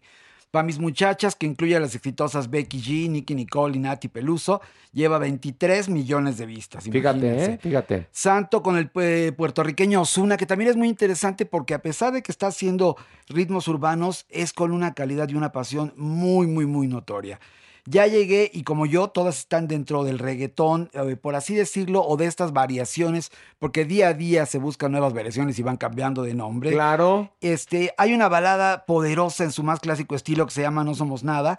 Y yo destaco en especial La Reina, que es una réplica eh, femenina al clásico de José Alfredo Jiménez, haciendo tributo evidentemente a Vicente Fernández. Yo creo que una diva pop con la destreza vocal de Cristina Aguilera, que es extraordinaria en cualquier idioma, grave, reggaetón y música regional mexicana, lo hace un disco absolutamente notable. Ok, Mauricio Valle, ¿qué te pareció a ti este disco de Cristina Aguilera? Evidentemente, este tipo de estrellas tienen una maquinaria brutal para producir y para sonar impecables y su música siempre va a ser excelente porque realmente la escuchas y no tienes, no tengo una crítica contra la música, nada, solamente siento que no le pertenece, ¿saben? O sea, cuando escucho a, todos los demás latinos cantando esto, me hace sentido y lo siento vivo. Aquí lo siento como una recreación de eso. Me parece que no es suyo y no, no lo vive del corazón. Eso es lo que me pasa. No es un disco que me haya encantado, honestamente. ¿Sabes qué pasa? Que con la voz que tiene Cristina Aguilera, que sí tiene una voz de esas que nacen cada 200 años, yo creo, yo, yo, yo, yo, me hubiera ido a hacer algo más tipo Adele, ¿no? No, no tratarme de, de treparme en una ola donde hay una bola de artistas mucho más jóvenes y totalmente posicionados. Que lo que pasa ahí, yo creo que ella está dando unas clases de maestría. Yo sí no, creo. lo sé, lo sé, Digo, lo sé. sí tiene que, eh, podría pensarse que está trepándose a la ola de, de todo este movimiento que ya tiene 25 años, que está en boga absoluta, pero yo creo que lo hace con ¿Pero mucha qué tiene pasión. 25 años? El reggaetón. Ya, bueno, bueno, bueno, ok. Sí, en el Caribe, pero Sí. ya en el mundo no, Mario. No, no, tendrá Muchos menos. Una, una década, una Y- década ya realmente. Pa- Más o menos. Y Cristina Aguilera, bueno, pues de- desde los 90 ya triunfaba cantando en inglés y en español, pero era pop lo que hacía y también hacía baladas en español y baladas en inglés muy bonitas. Sí, sí, sí, en su segundo disco y acuérdate del famoso dueto con el potrillo que pegó muchísimo. Bueno, ¿y, y su genio en la botella? Sí, sí, sí, ese Ah, fue su primer ¿verdad? disco, claro. Ah, ah. Entonces, yo, eh, mi opinión es esa. Yo coincido con Mauricio.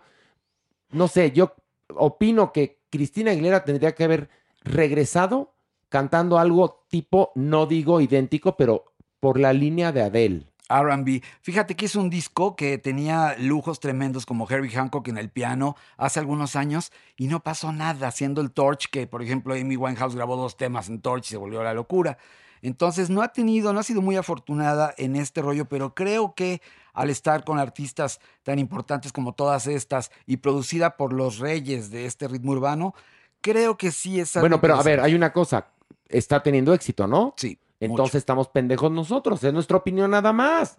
No, pero está teniendo éxito. Sí, y pues además qué luce gusto. muy bien, trae un super look, está muy en onda y creo que está muy digna, está, está regresando con mucha dignidad. Pilar Bolívar, ¿qué te pareció a ti este disco de Cristina Aguilera titulado La Fuerza? La verdad, la verdad. Sí. Ay, no me gustó. ¿No te gustó? No, no me identifiqué, no, no conecté, como dice mi Mau. Ya. Este, su voz me parece demasiada voz para el género. Es O lo sea, que yo digo, es lo que yo digo. de Que- verdad. Que, con esa voz tendría que haber hecho algo que, que superara a Adele. Sí, y luego en la rancheruca le hacen ahí como un efecto de consola para alargarle el falsetín, pues que se oye muy falsete, más bien falso que falsete. Y hay una Entonces es una cosa como la tecnología no está jugando con la música ranchera de verdad, el regional mexicano viene de otro lugar, de otra Sí. tripa. A mí la verdad no me gustó. Ok, bueno, pues eh, Mario, ¿te gustó? Ah, no, no es que sea lo mío, Ay, pero sí Mario, reconozco. Sí, sí, comprométete. sí, sí me parece un disco Ok. rescatable, sí, Eh, definitivamente. Mauricio Valle, ¿te gustó o no te gustó el disco La Fuerza? ¿Sí o no? No, no, no. No, a mí no me gustó. Pero no merece bote. No, no, no, no merece. No, porque es una buena producción, evidentemente. ok, ok. Aunque yo lo consideraría. ¿eh? o sea, No, no, ya pero sé que no es un chistorete, pero la verdad es que no, no me gustó. Así ya cuando yo la somos verdad es honestos. que yo no conecté, no conecté. La, la, es más, la he entrevistado varias veces, me parece una de esas voces que nacen cada 200 años y que merecería otro destino, pero bueno, es nuestra opinión y ella bien sabe qué hacer con su carrera. Y vamos a pasar ahora a escuchar un pelín de, eh, de Years and Years del álbum Night Call.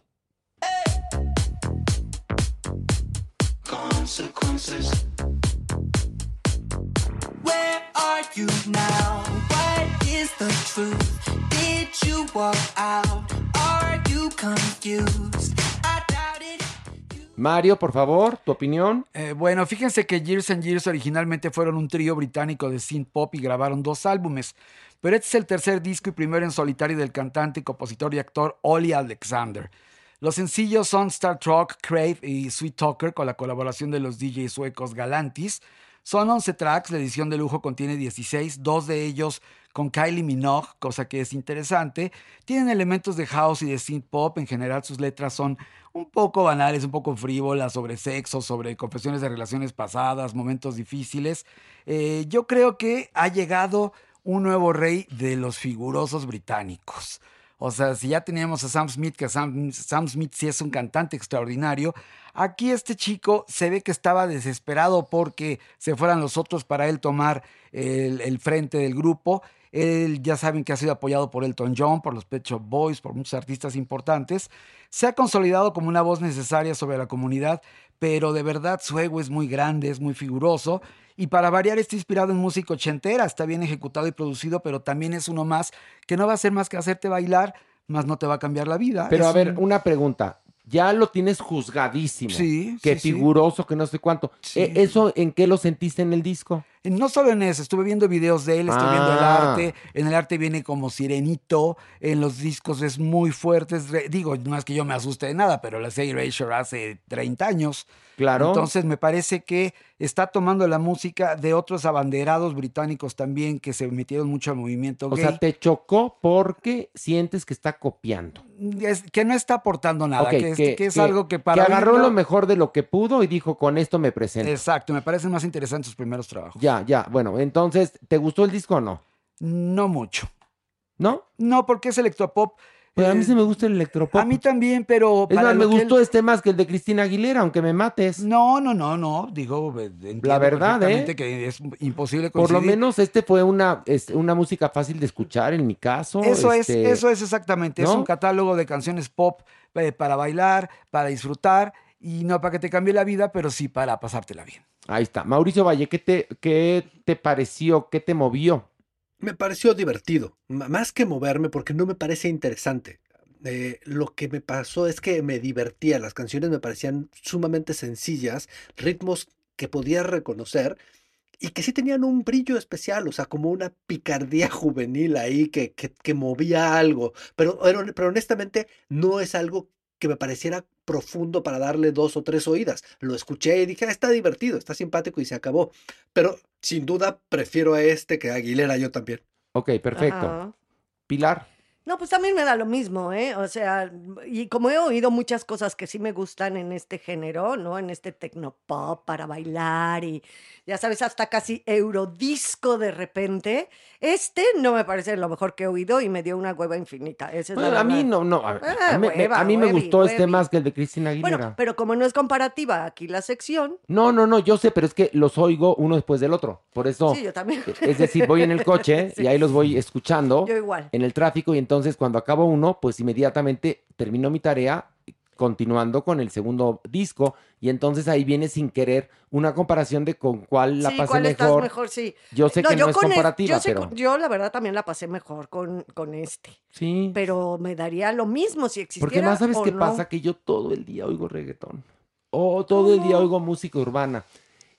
Muy a mi pesar, muchas veces, porque le vas cambiando en, en- en- Ah, en la radio, vas cambiando este, de estación, o trabajo en la televisión y entonces eh, se habla de esto, o llega un grupo y canta esto. Entonces, ah, queriéndolo y no, estoy muy metido con las propuestas urbanas que son lo de hoy. Sí, a mí hay mucha propuesta urbana que sí me gusta, la Exactamente, verdad, ¿eh? ¿no? Sí. Y por eso a mí me gustó esto de Sí, Years and sí has de Years. haber sentido, wow. Sentí, dije, ay, como un remanso de paz. Mario, Pues bueno, yo la verdad prefiero una diva, una superestrella que uno que ya desde ahorita se siente más superestrella que no, la propia espérate, diva. Cristina Aguilera la adoro, pero me gustaría verla en, pues en la gran cantante que Sí, es. en Torch, en un rollo más metido en el que dices que no triunfó haciendo un disco de Torch, pues a lo mejor no lo produjeron bien o no lo promovieron bien o, pero ve a Adele cómo está triunfando. Sí, sí, sí, el disco de Adele es una cosa fuera de serie. Bueno, y ahí está, ¿no? Siempre Adele es fuera de serie. Bueno, Sí. Sam Smith también Sí, triunfa. Sí, sí, porque Sam Smith tiene el lado bailable, pero bueno, también y el mi, lado de mi balada. Cristina Aguilera Se tiene... fue lo facilóngoro, mi Cristina, No, pero como diciendo también que esto se está vendiendo como pan caliente.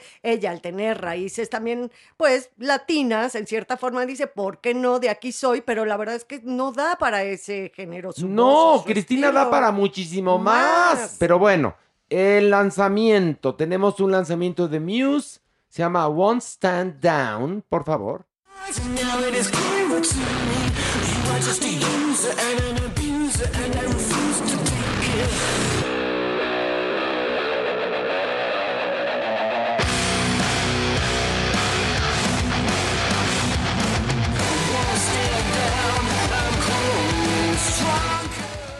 Mario, cuéntanos, por favor, del lanzamiento que elegiste. Bueno, One Stand Down es esa canción que marca el regreso de Muse desde 2018. Aquí regresan a sus raíces sonoras agresivas y dejan a un lado el rumbo pop que habían tomado. Se habían vuelto demasiado synth y fresas en sus discos anteriores comparados con sus trabajos. Esta es una banda que está considerada de las más importantes. Nace en el 99, pero realmente se considera 2000 era. Y tenían un sonido inclusive influido por Queen en algún momento, tal vez porque Roy Thomas Baker metió mano ahí. Había armonías y una serie de cosas que luego perdieron con hacer el disco demasiado synth pop. Y ahora regresan a esto. Es un adelanto de TBA, que será el noveno álbum de este poderoso trío británico. Y de verdad creo que la letra es interesante. Fíjate, esta dice, nunca creí que cedería y dejaría que alguien me pisoteara. Eres solo un usuario y un abusador viviendo indirectamente. Esperamos con ansia esto no te guste. Ándale, Está ándale, ándale. Mauricio Valle, ¿qué te pareció este lanzamiento que Mario nos viene aquí a, a presumir? Me gustó mucho, ¿eh? Me gusta mucho. Me parece que, que hay algo nuevo en Muse que, que viene de su origen, pero sí hay, sí hay un regreso a su adolescencia y eso me gustó muchísimo. Pilar, ¿a ti qué te pareció? Sí, también, la verdad, a mí sí no, me gusta. no te gustó. te conozco perfectamente. No te gustó. Mira, no, no, no me encanta, pero sí creo que tiene mucha calidad y sí está proponiendo cosas. No, tú sabes que no es el tipo de música que es el que me gusta. Yo lo sé, pero bueno, aquí nos toca analizar Pero de sí todo. podemos distinguir Claro, que de algo bueno, de algo malo. Es Claro. una- un muy buen material. No, totalmente, totalmente. Y bueno, pues Mario, pues siempre muy trabajador. Muchas gracias y muy feliz de hacerlo para este podcast que quiero tanto. Oye, 50 episodios. Y esperemos que sean muchísimos más. No, van a ser muchos más. Es, ya prometimos la semana pasada que próximamente, próximamente va a haber dos entregas de Farándula 021 y próximamente, próximamente otros podcasts que estamos preparando. Ya no digo más, ya no digo más porque cuéntale tus planes a Dios. No, para que se ceben, mano. Para que no, se ceben. Entonces, no, no, no, no, como diría. La eximia. La eximia en, en PD, mi mamamela preciosa. No, no, no, no, no, no, no, no, no, no. ¿Cómo hemos usado ese no, no, no, no, no? Pero ese no, no, no, no, quien lo descubrió fue la Maniguis, que es maluca, ¿eh? Sí. Uh, pero por eso la adoro, por maluca. Y bueno, pues este, vamos a una pequeña pausa y continuamos con adopción responsable, averno y mucho más.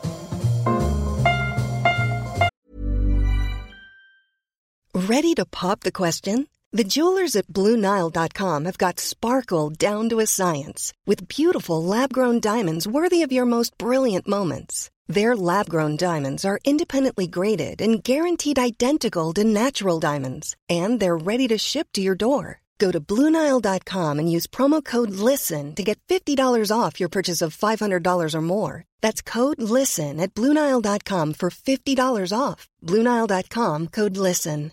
Quality sleep is essential. That's why the Sleep Number Smart Bed is designed for your ever evolving sleep needs. Need a bed that's firmer or softer on either side? Helps you sleep at a comfortable temperature? Sleep Number Smart Beds let you individualize your comfort so you sleep better together. JD Power ranks Sleep Number number 1 in customer satisfaction with mattresses purchased in-store. And now save 40% on the Sleep Number limited edition Smart Bed for a limited time. For JD Power 2023 award information, visit jdpower.com/awards. Only at Sleep Number stores or sleepnumber.com.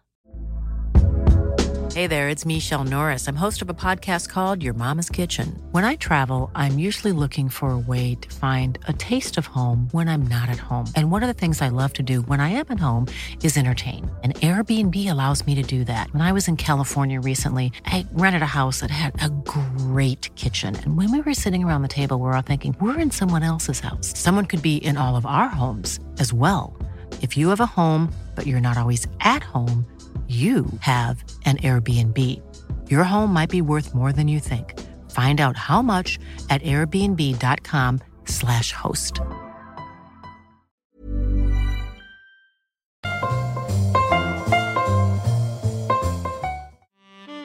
Nuestra adopción responsable.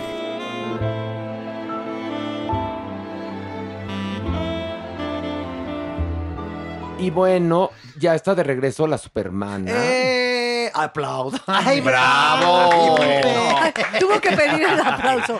La Ay, reina, la bueno. paladina de este programa, Dios mío. Sentiste que volaste bajo, súper. Se oyó como un impas, ¿no? Una pausa Es que ahí. mira, Su majestad salvar- pidiendo. Salvar el mundo no es algo súper mega mana sencillo, es súper mega mana complicado. Y luego entonces cuando llega uno a casa, por lo menos es ¿cómo te fue? Bien, ah, qué bueno. Ay, Pues, pero así entonces- que te- pero bueno, fu- humillada. No, pero mi súper sí se quedó. Sí nos volteó a ver con cara de. Como se hizo ese, ese ya sabes, ese impas. Pero el aplauso cuando, a ver, el aplauso es como en el teatro. Es cuando apareces en escena, si la gente le gusta tu trabajo, te aplauden. Ah, sí, no te lo Tú ya ganas. habías aparecido aquí, ya te aplaudimos. Ay, bueno, O sea, pero tú ya- ahora estoy en otra sección con algo que es muy Tú ya como. López Tarso, que me contaron Cada que, vez que sale que, que un, un amigo me, estaba en una obra de teatro con él y que él quería que le aplaudieran cada vez que salía. Oye, no. Sí, sí, ah, yo, yo- Ah, ah, yo tengo un amigo que ver, también, cuéntanos, que también compartió escena con López Tarso. ¿Y luego? Y cuando salía el señor y no le aplaudían, ¿Se no, todo, no, no, espérame, todo mundo sufría. Porque decían, ay, no, Dios mío, va a ser una función dificilísima. Y las funciones eran difíciles. O como Lola Flores, que tenía sus gitanos al pie de la escalera para cada vez que bajaba ella, le aplaudían. Bueno, eso se llama la Está claque. bien. Muy bien. O hizo el bien. palerismo también, palerismo. Que aquí, la verdad, es palerismo. Claro, el palero. Somos una bola de paleros aquí. Pero nos apoyamos. Bueno, de Oye, entrada, entonces- aquí a todos nos gusta el palo, ¿no?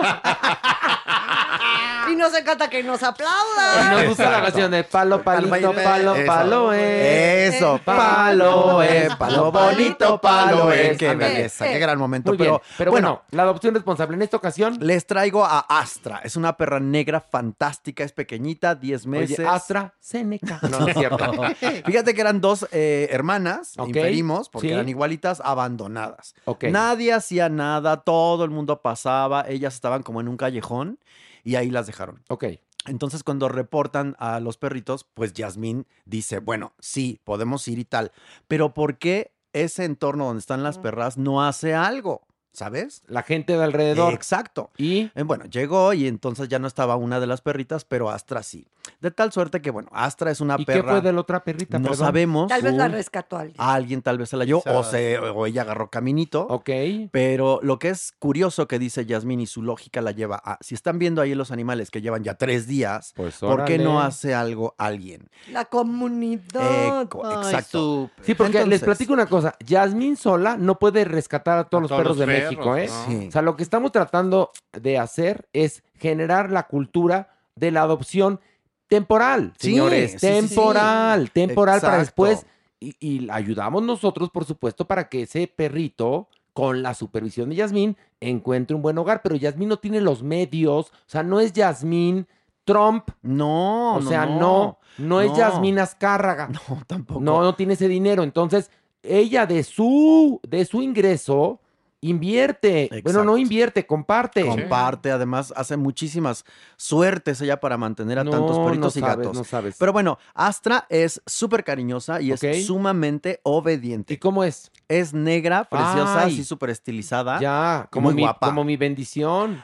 Como tu bendición, pero esta es todavía más oscura. Y chiquitita. No, la es mía, chiquitita. la mía le tuve que poner un collar verde para, para, verla. Ay, no, le compré un collar verde Sí precioso que ¿Para además es un collar verde chiapaneco. Sí lo vi. Y entonces se ve preciosa, le digo, para que cuando la, porque cuando está la luz apagada no la veo, nada más la oigo.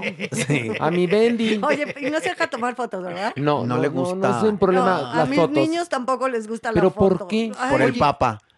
¿Cómo que por, ah, por el papa? Por el papa. No les gustan los animales todos Oye, pero, pero tú logras muy buenas fotos de mi bendición. No, pero la tengo que verdaderamente Trabajar. entrenar. O sea, de cuenta, por ejemplo, el otro día le compré una colchita nueva. Entonces se subió en la colchita. Y entonces saco el teléfono y se para. Y entonces me Igualito, hago güey, sí. ¿no? Y entonces ya se acerca de vuelta. Y entonces le vu- vuelvo a sacar el teléfono y se vuelve a parar. me la aplica, me la aplica. Y, y lo que ella quiere estar es junto a mi, junto, junto a. Le fascina estar junto a mi mamá. Porque mi mamá ya es una persona mayor y cuando come, Le da Le está pedacitos. no, a veces se le cae algo. Ah, Y entonces, aprovecha. bendición. La aprovecha. bendición está ahí lista. O a la aspiradora Koblenz. Pero lo malo, déjame contarte, porque además es de estómago delicado. Uy. no, entonces, Es lo- yo sí. le digo, ¿cómo pudiste vivir en la calle dos años, chula? Porque es de estómago delicado. A lo mejor se le pegó en la calle. Pues ¿eh? Sí, también. probable. Y tiene vejiguita. Entonces, Ah, ya aprendió a ir al jardín a hacer pipí, pero acompañada. También no entiendo cómo pudo ser un perro de la calle. Mi vida. Le digo, no, pues tú eres una princesa, en verdad. Y este, qué y ahora ya tiene que comer arroz y pollito, es lo que come, porque Ah, ningún alimento le cayó bien, cae bien. hasta el arroz y el pollo. Pero bueno, Sácale. si pueden ver las fotos, tiene un pelo que se le ve divino, que no lo tenía así cuando llegó, y es una consentida de Y primera. tiene una cara de que es amada. Bueno. Y vean, por favor, de verdad, métanse a, a la cuenta de Horacitu para que vean esas fotos y vean lo que hace el milagro del amor en los perritos. Y ahí tengo también Y los gatitos. Y los Ah, gatitos. Bueno, eso en y, tu, en tu cuenta. y por, Sí. en tu cuenta. Y por favor, ¿Qué? adopten a Astra. Sí, Denle ojalá. la oportunidad. ¿Y esta tallita mediana? Tallita mediana, súper Pues cariñosa. como la, la bendición, que también es mediana. No, Exacto. bendiciones más grandes. Es más grande. No, sí. Oigan, no, y no, también- no tiene cara de alta, pero no es alta. tiene cara de De alta. grandota, sí, tiene cara. Pero la, si mi sobrina de, de nueve años la carga, Ay. Oigan, y ay, gracias. se deja cargar, ¿eh? Que perdón. ya. gracias a las huestes de Farándula 021 porque se han volcado al refugio de Salvando Huellitas Peludas interesadísimos en ayudar. Ay, Qué qué con bueno. adopciones, con alimento, con fondos. Eso también es un gran detalle de parte de toda la gente que nos escucha. Súper mega mana, gracias. Porque además, verdaderamente, les decimos que Yasmín es una gran persona. Porque también, desafortunadamente, en esta viña del Señor hay gente que va por la vida disque teniendo refugios y todo Mm, esto y hacen negocio. Ah, en este caso, aquí no hay ningún negocio. Bueno, sí hay un negocio. El, el que estemos mejor todos. Es el, el único negocio. Bueno, vamos a el a Ay, ay, ay. ¡Ay, no! El haber. Ay, ay, ay, ay, ay. No, no ay, ay, ay, ay, ay. Pues yo hasta aquí los acompaño. Yo me voy a seguir salvando Váyase, el mundo. váyase volando. Besos a todos. Adiós, ¡Aplausos! Adiós. ¡Aplausos! Bueno, ya estamos aquí. Merengón, ¿listo? ¿Listo? Mani, Mani, Maniwis. María del Pilar. Angélica María del Pilar. Porque el otro día te dije Pili y te encabronaste. Es que no me gusta el pilu. Oye, ¿y qué tal el pilu ya No, no, redes? El Ya Pilu ya sé. es de chinga tu madre. No, ¿eh? pero, ya se universalizó, Ya se uni- sí. Como Mere. Sí. Ahora como Mere. Pilu. Qué buena tu reseña. ¿Quién te dijo Pilu? En Twitter. Es que, es que, es que ya sabes, ya sabes, nuestros seguidores. Todo le- a todo le hayan. A Oye, pero el de hallan. Mere es precioso. Te explico por qué. Porque a qué se dedica Alejandro Broft. Hacer merengue. Claro, hacer cosas deliciosas como el merengue. Así. Ahí está. Entonces, ¿qué tiene de malo ser Ninguno, mere? nada, Mere, nada. Mere. Nada. Esa Sormere también, Sormere es precioso. de Pero bueno, de Puebla a veces. ¿dónde anda Doñinini? Doñinini. Ay, ay, ay. ¿Cómo están, muchachos? ¿Dónde estaba? ¿Dónde Aquí. estaba? ¿Por qué se nos escondía? No, no me escondía. Estaba yo brindando aquí con, con Chamuco. Salud, Chamuco. ¿Qué, qué? A ver, Doñinini, usted ¿Qué? cambia de, de, de esbirro cada, No, cada momento. El Chamuco lleva tres emisiones. No. Ah, ¿cuántas lleva entonces? Sí, ¿Cuántas lleva el tres, Chamuco? sí. ¿Tres? A ver. Merengón, ya te afectó a ti Oye, el azúcar, la espérame, diabetes. Merengón. Ya te, ya te afectó. Yo edito el podcast, mi vida. Lleva tres. Por favor. Sí. Y yo vivo aquí con él. Lleva tres. ¿Cómo ves?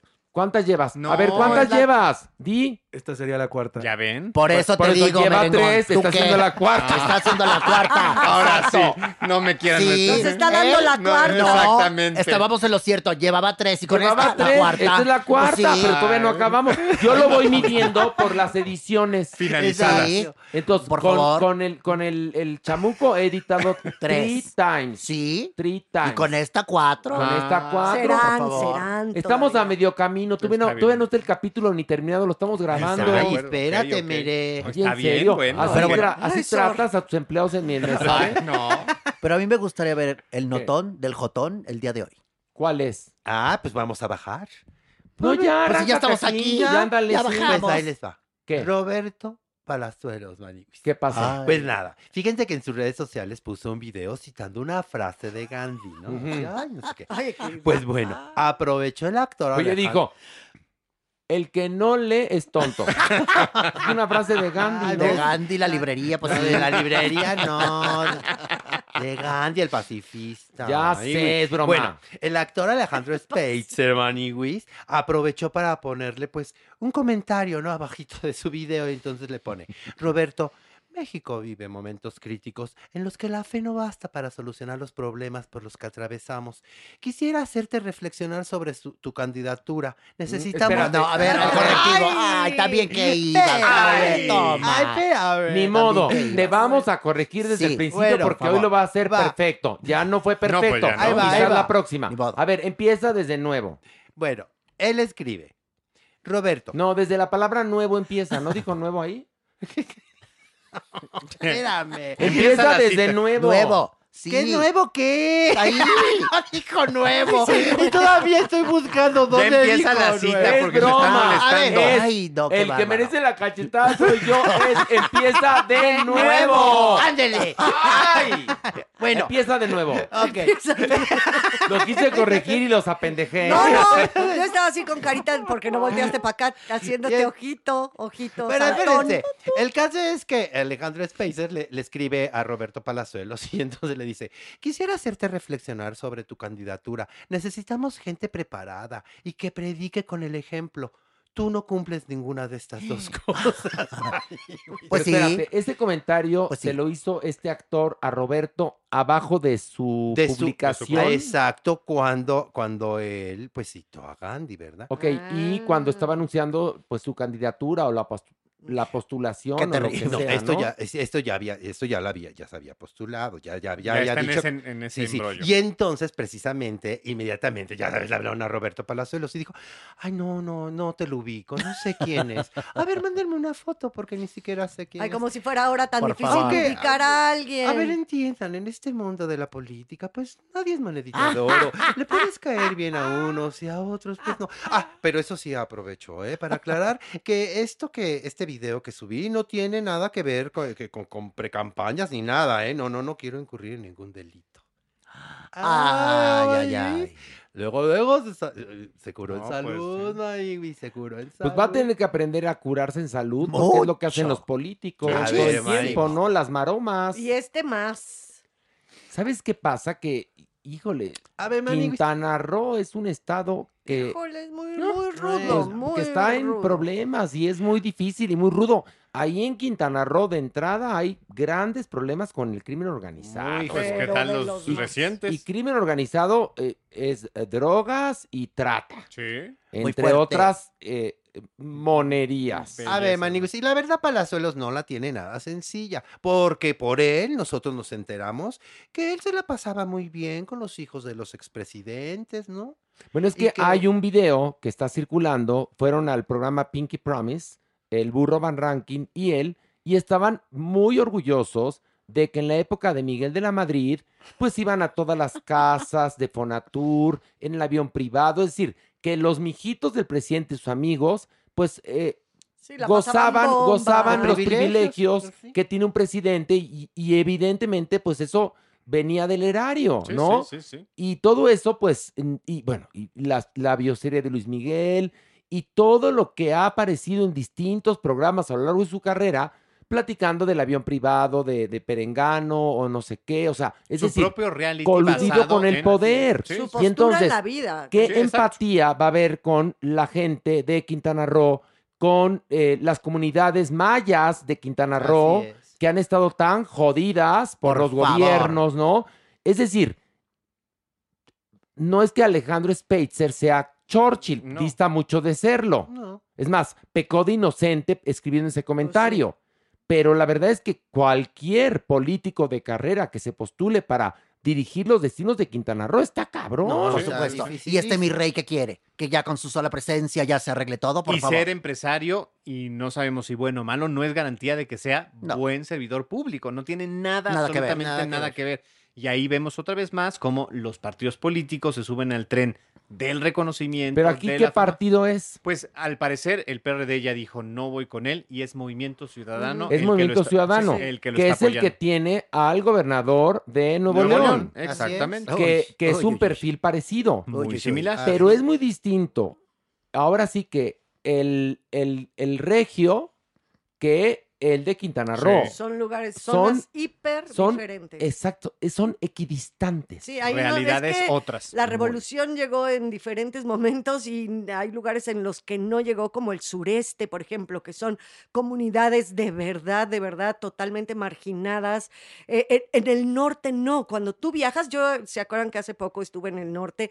Es otra la sensación, es otra la forma de vida. Entonces, sí, como dice Horacio, de verdad que es equidistante las formas y, los que- y- problemas y- que y suceden no, en cada a ver, región. perdónenme, cada, cada pueblo tiene el gobierno que se merece y en México hay democracia. Sí, sí. En Nuevo León eligieron a este. Bueno, no sé por qué, pero les pareció, después de lo que habían vivido con el Bronco y todo lo demás, Ay, les pareció que era el correcto. Bueno, No. allá ellos. Pero en Quintana Roo es otra realidad y un personaje así no creo que les vaya a parecer interesante. No lo sé. Le ha parecido al pueblo de Quintana Roo interesante gente terrible como el señor Roberto Borge, que verdaderamente se quedó con Quintana Roo. ¿eh? arrasó, Sí, sí, sí. arrasó. Bueno, arrasó. Maniwis, arrancaste bien. Muy bien, Muy bien, pues bajamos otro, Vamos ¿no? uno a uno. Bajemos otro. Yo también la cajeteé. No te preocupes, tú tranquilo. Gracias. Qué bueno que me des paz, fíjate. Ándale. Paz. Vas a ver ahorita Vamos la a paz que bajar te va a otro dar. más. Órale.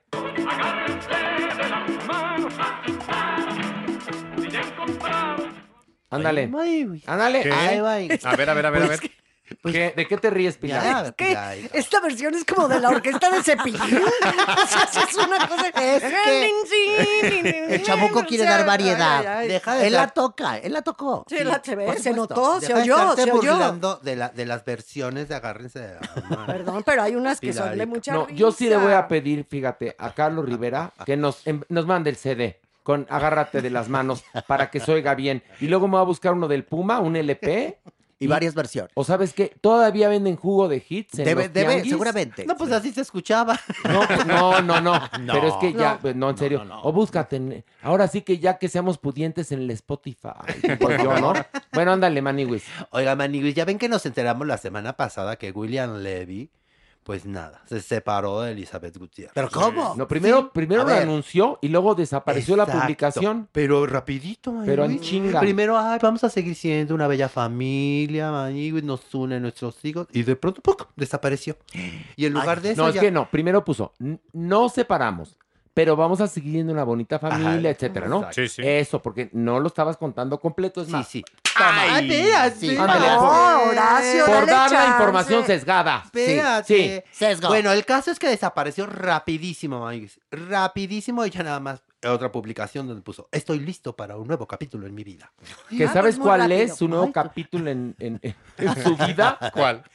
Otro Ay, tinte. Agárrense. No, A ver, no, ¿qué? no. ¿Qué? Agárrense, por Cuéntame. favor. Va a ser una nueva versión, obviamente ubicada en la actualidad, del Conde de Montecristo. que no se exponga, por favor. Fíjate que nada no más. se exponga. Sí.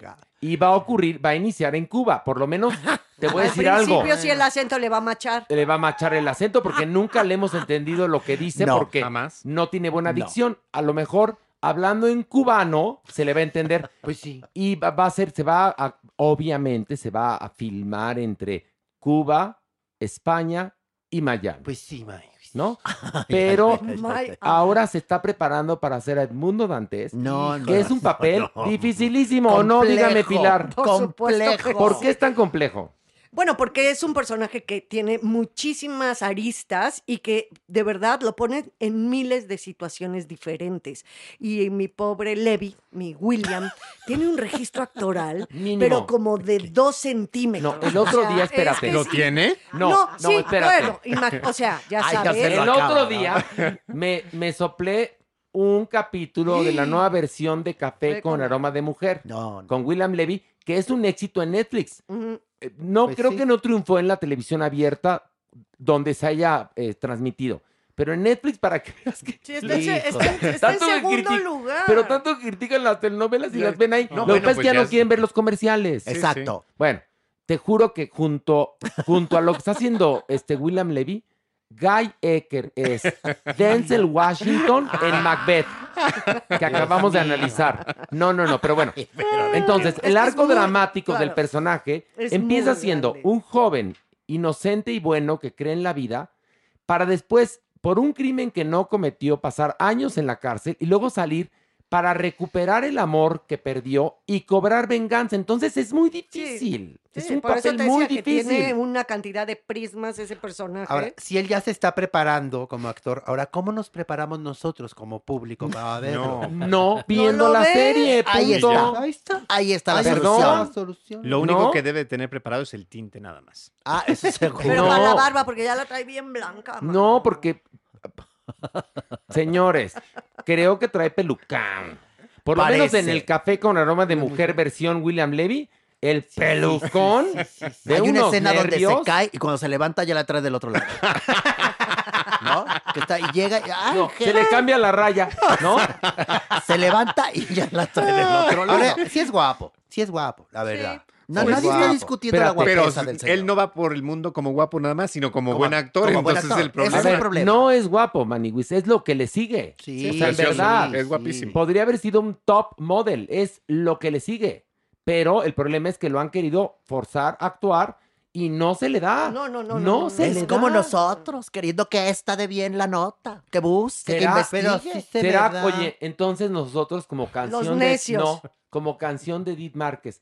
Fue mi error, mi fantasía, querer que la Maniwis fuera periodista. Ay, no, ahí está, no, no, no hagan esa comparación, Sí, chicos. no, de buena onda, que no, sí, de en serio, William Levy es fatal actor. y Maniwis muchas notas las da muy bien. Gracias, se prepara cañón para la Eso sí, aunque de- no me salga, la me preparo. A veces furce, a veces echa su furcio, a Pues sí. veces se le lengua la traba. porque soy humano. Inconsistencias furcio- menores. Oigan, un furcio a cualquiera se le permite. Yo Por mismo. favor. Sí, hace un momento. Hace un momento. Empieza en, en nuevo. Eh, Pero eso no fue furcio. Empieza de nuevo. No, Eso claro que es un furcio. No, a fin de cuentas, el furcio es más cuando la lengua y Se el te- diente se te... Pues ahí se me, a mí Ahí se fue me un furcio trabó. mental. No, se me trabó. Y Ay, entonces. furcio peor. Pues es un furcio. Pero mental. Ay, que el otro día me preguntaron, ¿tú hiciste la voz de Furcio? Le dije, chinga tu madre. Una señorita dorada. Oiga, ¿usted hizo la voz de Furcio? Le dije, usted chinga a su madre. Bueno, este. ¿Por qué la comparación? No entiendo. Qué bárbara. Ay, no. No, bueno, mi- la gente. mi- o tengo voz de Furcio. Claro. Yo creo que no. No, yo no, creo no, que Pe- todos pero nos además- furciamos, pero es otra cosa. Espérate, con todo lo que implica ser la voz de Furcio, no. No. No, no, nunca la hice ni la haré. Ok, Maniwis, va, ahora sí, otro nivel. Vámonos. No, no, en serio, no, no, no. ¡Ah! Ya apaga eso. Chamuco. Oye, pero de William Levy sí se separó. Sí se separó, sí, Sí. sí, sí, sí. Y la Ay, mujer también ya en su Instagram, así de yo soy una nueva mujer que me voy por delante y puedo contra todo y todos. Guapísima también. hay- Y los hijos Guapérrima. dioses del Guadalquivir, los hijos, ¿eh? Pues imagínate O sea, esos dos. están guapísimos. Preciosos, Y diría una ella muy íntima. guapa. Ella se llama Elizabeth Gutiérrez y es Sí, preciosa. guapísima. ¿Y sabes qué? Mira, ahí te, te voy a echar así. porque yo trabajé con ella en Mira quién baila. Y ella sí adoraba, adoraba verdaderamente a William Levy. Sí, no, no le hubiera Lo perdonado todo. adoraba y le perdonó una cantidad. cosas. Bueno, le perdonó muchísimo. Yo creo que llegó a su nivel de que dijo, ya, mana, ya, Sí. basta, Sí, no, somos bueno, adultas, ya. adiós. Así le dijo, ya, Ya, mana, mana, mana, ya. Somos Porque ella, adultos. eh, en verdad, ella lo que quería tener era una bonita familia. Pues sí. Y a veces, a veces la, se, se confunden y ese es el precio que tengo que pagar. Y no, Maniwis, No, no, el, precio, aguantar cuernos o infidelidades o malos tratos cuesta No. eso, por tener ¿eh? una familia No, no, no, unida, pues No. Eso, eso ya no está bonito. Ya no, es familia. No. Pues, Nada pues es una familia Pero pinche, pero... disfuncional. O sea, entonces no es el modelo de familia o el ideal que A ver, estás Lobo, buscando. mira, ¿cómo Pilar Bolívar hace un momentito me dijo que la película está de la que hablamos sobre este hombre que tiene que huir de Afganistán en dibujos animados. ¿Cómo, cómo empieza una de las primeras frases de, de la película de Flea? ¿Cuál es? Sí, cuando él está recordando, le dice, recuerda, vete a tus primeros recuerdos. Y dice, "Eh, ¿dónde estás? Y dice, en, en el lugar que me siento seguro. ¿Qué es el En- hogar? Es, es el hogar, es la casa donde está mi madre cocinando.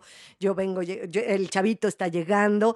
Y dice, ¿y qué es, qué es ahí? La seguridad. Bueno, entonces tú imagínate que en tu casa tu papá y tu mamá se la pasan mentándose la madre porque tu papá engaña a tu mamá un día sí y No otro día no. también. Pues no. O la engañó varias veces y eso generó, pues ahora sí que momentos ríspidos. Entonces, eso no está No, no, aguantó mucho. qué bueno, bueno que mi Elizabeth, que además merece ya tener una carrera de actriz que no la pudo llevar, este, Por andar con este. llevar al éxito por, Por andar favor, con con William Y Levy. merece ser feliz y está guapísima. Y le Bueno, no una vez la, la sacó de una telenovela en, Sí, en Telemundo Es verdad. ¿Por? porque tenía escenas candentes y dijo, dijo, no, no, mi no, no". mujer no, fíjate. No, qué padre, mira. Mientras que él debutó sin camisa aquí en las telenovelas de Carla Estrada. Por favor. Bueno, vámonos, ahora sí. Ya no, ya, ya, ya, Ya, bajamos. ya, ya, ya machismo bajamos, ya tóxico, bajamos. guácala.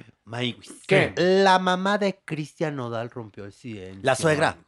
La suegra de- de Belinda. De Belinda, exactamente, doña. ¿Qué pacho? Pues es que miren, hay rumores, Maniwis. Rumores, Maniwis, de, ¿De que qué? la mamá de Cristian Nodal no estaba muy de acuerdo con el noviazgo de, Cristian y Belinda. Uh. ¿Pero por qué? Ay, no, no me no, espérense, tranquilos, tranquilos, Pues que no me que confundí. más Tranqui- tú agilidad. cállate, merengón, tú ponte a Agilidad. dieta. Tú ponte a dieta. A ver, entonces, Maniwis. Y Pero esto... ma- con Maniwis el que no cae resbala, ¿eh? Y esto se dice que porque la señora comentó en varias ocasiones que su hijo gastaba mucho en los regalos que le daba a Belinda. Mm. Eso se comentó.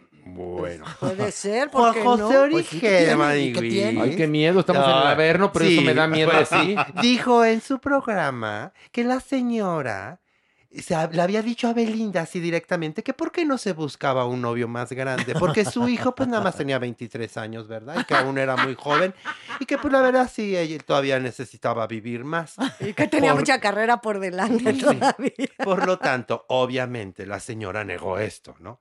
No directamente, pero mira, puso allí en sus redes sociales y dijo, ah, es muy fuerte que una simple suposición generada por la sencilla e inocente costumbre de hablar de los demás termine transformada en un rumor falso y en definitiva es una mentira. Los amo. Y entonces pone una foto de mi Belly y de Christian, Ándale. los tres juntos, muy a gusto, muy... Ja, ja, ja, Oye, ja, ¿por. Y la no- señora regalándole un avión a Belinda. ¿Cómo Eso. ves? ¿Y por qué la señora no arrobó a Origel? Ah, pues ya sabe, ya sabe. ¿no? Pero es que sabes qué pasa, a ver, es como, ¿cómo iniciamos el programa este Hoy. día? Con, con una Con- noticia terrible. No, enfrentando una crisis Confrontación. de la comunidad trans. Sí. Es decir, la comunidad trans ya está harta que se burlen de ella, ¿no? y Hasta la- basta, somos adultas, vamos a defendernos. Y tuvimos aquí a una maravillosa mujer Raquel llamada Martínez. Raquel Martínez que habló con una fuerza, con una claridad y con una inteligencia y dio nombres, puntos y señas. Entonces, en este caso, yo recomiendo a cualquiera que quiera manejar una crisis, dices, lo que dijo el señor Origel es una mentira. Así tal ¿De, cual. ¿De dónde? A ver, ¿cuándo estuvo sentado conmigo para que yo le contara esto? Mira, seguramente la señora ha de haber también puesto en la balanza y decir, a ver, ya, ya, no nos vamos a darle más, más aplausos a este señor que está inventando ese tipo de cosas.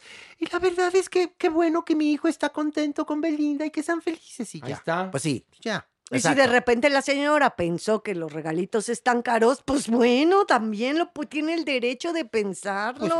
Ahora también hay una máxima. Las ¿Cuál? suegras ni de azúcar son buenas, dicen por ahí. Ay, Ay, doña Nini, usted, usted no tiene mucha carita con que hablar, porque la que recibía también regalitos caros era usted. Tú ¿eh? cállate que nunca vas a ser ni suegra, ni madre, ni nada. ¿Tú qué Ni va a recibir Ni regalos vas a recibir caros. regalos, pero, ni anillo, pero ni a ver, hay una Ni cosa te vas que- a casar, ni pero, nada. ¿Por qué no me voy a casar? ¿Por qué no me voy a casar? ¿Cómo te vas a casar? Si él sí tiene novio. ¿Qué mujer se va a fijar en ti? No, ¿quién le dijo que yo me iba a casar con una Ay, mujer? pensé que iba a decir quién te Pero dijo si que- tiene que yo novio en no. Monterrey. Oiga, doña Nini, ¿quién Tiene dijo que yo novio me en quería? Monterrey. ¿Y quién le dijo que yo ¿Ella? me... O sea, ella él, no es él, él. no, Oiga, ¿cómo? Estoy confundida. ¿Él es ella? No, Maniguis es hombre. Yo soy ¿En hombre, serio? hombre, homosexual, gay, Es gay. rubio, natural, aunque le cueste trabajo creerlo. Y a las pensaba- pruebas me remito, No, mire, bajo no. la vista. lleva 50 episodios pensando que estaba con... Con una mujer, una No. dama. No, Ay, es un señor. ¿Es un señor? Pues le, si hablamos de- le hablamos en masculino. Un señor con peluca, porque además ese rubio, ese rubio no se da ni en Noruega, ¿cómo te No atreves? es peluca. doña, y no le digo jáleme el pelo porque sí me lo jala bien feo, seguramente. Y otra cosa, y también tú, Maniguis, que ¿Qué? andas de culé, la doñinini habrá recibido sus regalos Y muy caros. y muy caros, pero pagados por hombres que eran mayores de edad, punto. Por favor. ¿Y eso ¿Qué tiene que ver? Entonces, ¿para qué está criticando los regalos que le dan a mi Belinda? Yo no estoy criticando No está nada. criticando. ¿En qué momento dije, pero mira nada las- más, amarra navajas, lo la que raíz dijo espeluznante, fue- mampo, cangrejo, salta para atrás. Lo que digo fue las suegras ni de azúcar, porque si hay muchas, hay muchas me- metiches Por favor, exacto. que juzgan. Ay, mijito, ¿por qué te gastas tanto? Pues muy su problema. Si Cristian Nodal le quiere regalar a Belinda este Un avión. un avión, Pues que se lo dé. pues que se lo regale. Pero por lo general, porque verdad que sí la figura de la suegra sucede que sí. Tu mamá, o sea, tú eres la mujer, ¿no? Y tu mamá siempre te va a decir, ay, mi hijita, tal cosa, y el marido, y la mamá del, del marido también. Entonces, sí, la suegra siempre es una figura que es como en la cancha. Como Por que eso está- dije lo que dije. Eso, por Las eso le estoy suegras ni de azúcar son buenas. Yo nunca critiqué a la señora. Jamás dije que regrese Belinda lo robado. Jamás lo dije. Pero ¿cuál robado? Por eso yo no dije esas cosas. no hay nada Oiga, robado. ¿usted fue suegra alguna vez? Varias veces. ¿Ah, sí? Sí. ¿De A ver, quién? A ver, confiese. No Varios- lo va a decir. De varios diputados. de, ya, de- de algunos caballeros, de- de- en fin. Ya, Doñinini, ese secreto amo, se lo trajo amo, a la doña. tumba. Se lo trajo Al a la tumba. Pues por eso te estoy es contando, porque Horacio. estar aquí en la tumba No, conmigo. no, yo no hablo de la homosexualidad de Quique. ¿Cómo? Ay, ahora sí tú no sabía nada, la No, doña usted sabía. No. no Chabuco, sabía. Se está abriendo la puerta de emergencia, ya se van estas. Traigan un paramédico, vean nada más. A ver, Doñinini, su hijo Quique pertenecía a la diversidad y usted lo sabía, no se haga. Sí, se le notaba. Sí, mira, toca. Pero aunque no se le notara, punto, eh, pertenecía a la diversidad y ya. ¿Y cómo le hacemos? ¿Y Y punto. qué? ¿Y qué? Como eh, don Enrique Álvarez Félix. También pertenece. Enrique Álvarez Félix él era la comunidad. que yo adoré cuando Verónica Castro tuvo una serie de programas sobre telenovelas y entonces ent- entrevistaba a los actores que habían protagonizado las telenovelas exitosas, ¿no? Obviamente los estaban vivos.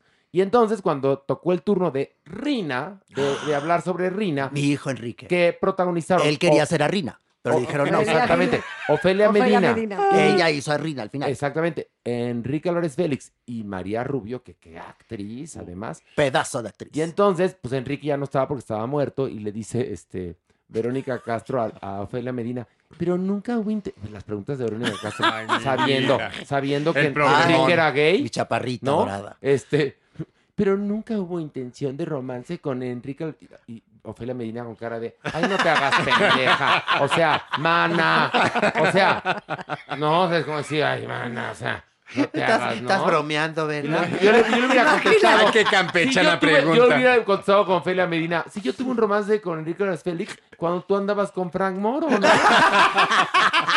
Tal pa' cual. Sí, pero la Vero la ha de haber preguntado así, segura, segura, mi vida. Nunca te tiró la onda, mi Quique, mi vida dorada. Porque ella es de hablar así, no de, te tiró la onda, mi vida. Pero la cara de Ofelia Medina de, De no mames. ay, no mames, o sea, la adoré, la Pero adoré. bueno, hoy aprendí algo. ¿Qué? ¿Qué, Quique? Que era de la Que su comunidad. hijo Hoy aprendí. era de la diversidad. No. ¿Qué? Vive la Ándele. Hoy aprendí ¿A, a eso. usted ya es empática? Ahora sí ¿Ya lo le soy. cambiamos la vida? Ay, Por fin. vaya. Pues contigo al lado, ¿qué otra me queda? Pues, Por favor. Pero si le dice Joto Horrendo aquí a la A ver, ¿y por qué me Porque ofende se lo tanto? merece. ¿Por qué me Cántele, ofende doña. tanto? Por favor. Cánteme algo. Otra oportunidad. Al Larailo. Otra oportunidad. Al Mampo. Otra oportunidad. Al PUTO. Otra oportunidad. Al Cangrejo. Otra oportunidad. Al Mampo. Gracias, Otra gracias. oportunidad. Salta para atrás. Otra oportunidad. Joto. Otra ya, oportunidad. ya, ya, ya, Ya se empezó a Ya, repetir. vamos a bajar, ya vamos a bajar No, otro nunca nivel. dijo Nunca puto. repetí. Oiga, sí. Sí lo había dicho. Dijo y puto, Joto también Pero dos lo veces. dijo P-U-T. Y Pero no la Joto palabra también. como tal. Nada más. iba- cuando dijera puto iba a decir, basta, basta, basta la homofobia. Sí, Ya. muy bien, Horacio. bien. Exactamente. Ya. Yo ya soy defensor, ¿qué? Pues ya, vamos a bajar otro Ándale, nivel. ándale, órale, órale. Ay, ay, ay, ay. No, no, no. Pero ya vamos a bajar como los de la danza los viejitos. Formaditos y agarrados de la cintura. Agarraditos. Oigan, maniguis, pues fíjense que Lola Cortés fue invitada de juez a un reality show, ya saben, que se llama Drag Iconic Drag Fashion Week. Oigan, ¿cómo Ah, se han puesto de moda los programas de drag? No, no, no, no. Efervescencia. No, pues qué bueno. Efervescencia. Pero pues mira, ahora sigue quiénes los iniciamos. Exactamente. Se Bueno, les olvida, pero pues bueno. ahí nos hizo una revelación mi Lolita Cortés. ¿Qué? Ella dijo que ella es una persona queer. Sí, dijo, claro que soy queer. Salgo completamente de los cánones sociales que están pidiendo. Soy una persona que está completamente tatuado. Amo los piercings. Tatuado. Tatuada. Persona. Ay. Toma. Ay, ahora sí. Toma y toma. Ahora sí me la merecía. Ahora Qué sí me la merecía. Una nota. Vamos, no vamos a repetir. Por favor. Sí. Lolita Cortés, dos puntos. Dijo. Dijo, soy una persona completamente tatuada, que ama los piercings, que es bisexual. Piercings. qué? ¿Los persas o qué? Los piercings.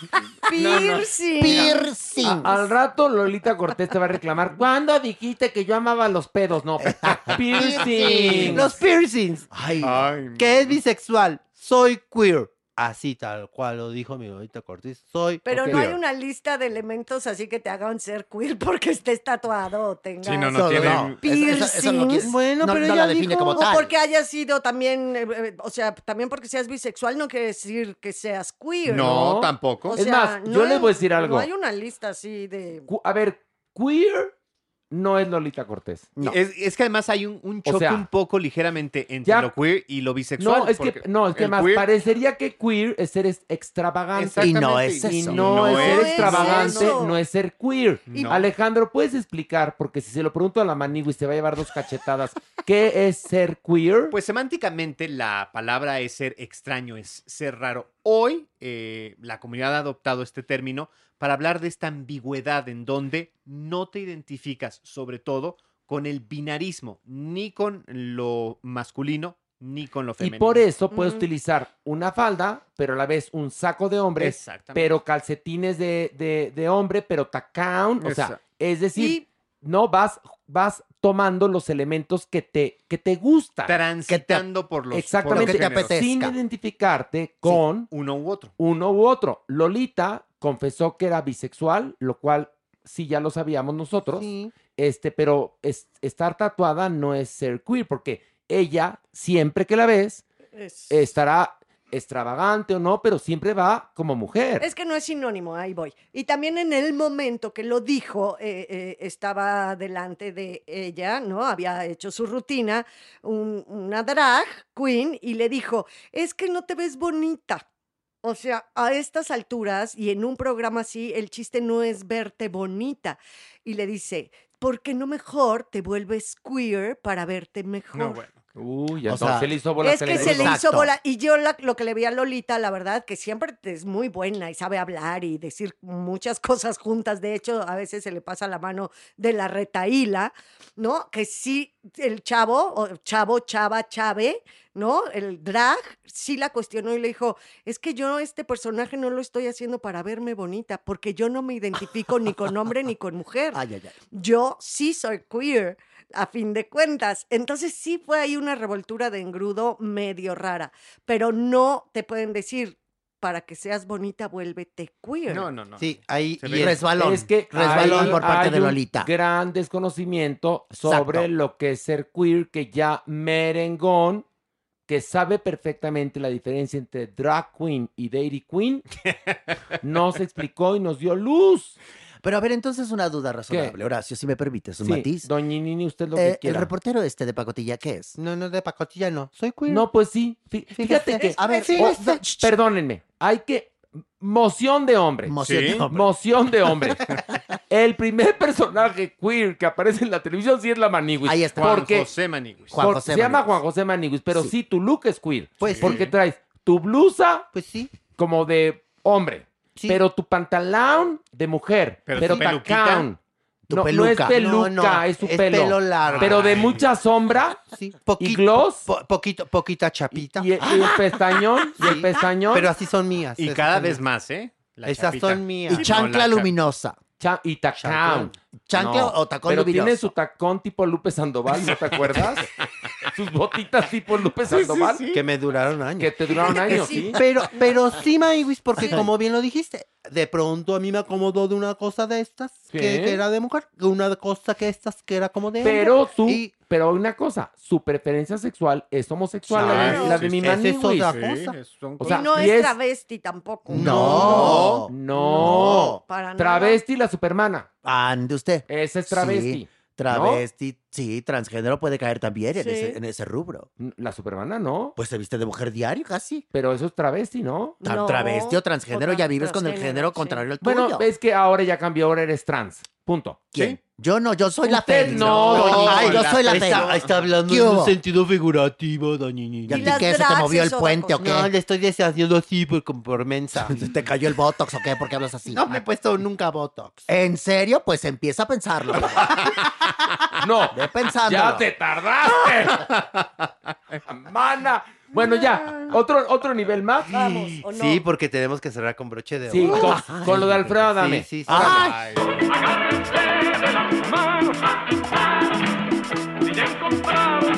Ay, ay, ay, ay, ay, ay, ay, ay, Ay, ay, güey, ay, ay. Esto duele, esto ya Pues duele. es que, ¿qué creen? ¿Qué? ¿Recuerdan el pleitazo de Alfredo Adame en la calle y todo Que, que hay que reconocer que la semana pasada que hablamos del pleitazo, lo tocamos con, eh, con, con delicadeza porque era una noticia en, En desarrollo. Y Sí. cuando es una noticia en desarrollo, pues ¿qué pasa? Anything goes, puede cambiar. Y esta noticia en desarrollo. Pues sí, parece ser que estas personas que chocaron con Alfredo Adame presuntamente son de una banda que se llaman Los Rodolfos. Ay, ay, ay, o sea, sí hay algo Sí, sí, sí, sí, turbio. Maniguis, que ellas se, se- se dedican a extorsionar ahí a gente en el periférico sur, ahí por el rumbo de Ah. Xochimilco, Maniguis, y todo esto. Maniguis. Efectivamente. Ya ven por, ¿cómo se llama esta glorieta cuando uno entra a Xochimilco? Vaqueritos. Vaqueritos. La glorieta de vaqueritos, pues por ahí, ¿no? Pues sí, Sí, fue unos metros antes, justo en, en, en, Es en que la ahí, salida a Tepepan. ahí se hace mucho tra- Bueno, Alfredo Adame vive por ahí. Y en esa parte se hace mucho tráfico. Es un Porque de además hay como un, hay como un distribuidor vial pinchérrimo. Híjole, que, que- que No, nada más no. te pierdes y Que tienes te que agarrar una lateral, pero... Oye, te cuento, yo fui dos años a hacer la academia. Salí en la noche, tomaba ese pinche distribuidor y acabé siempre en Xochimilco. Es horrible. Ya me quería poner, me quería actividad. poner María Candelaria de nombre, porque me perdí, me perdí, Yo me me perdí. per- muchas veces me he Pero fíjate, está perfecto el lugar para que estos delincuentes puedan ejercer. Perfecto. Y ahora con este nuevo rubro de montachoques, Maniguis, que de pronto te golpean. Que a mí me quería un día agarrar un montachoques, llegando a Azteca. Ay, ay, ay. Les Ay, conté a Sí, sí, sí, ustedes. sí, yo sí me acuerdo. Fuerte. Porque más, un tipo al que sin querer levemente me le cerré, me empezó a aventar el coche. El coche, el coche. que es muy probable coche, que tú no te hayas dado cuenta, pero te le cerraste por algo que él hizo. Justamente A lo provocan mejor. estas situaciones que lo para que para su desgracia, porque más yo dije, a ver, eh, eh, que, que vaya avanzando esto, porque yo en 3, 2, 1 me doy vuelta a la derecha y me meto a TV Azteca.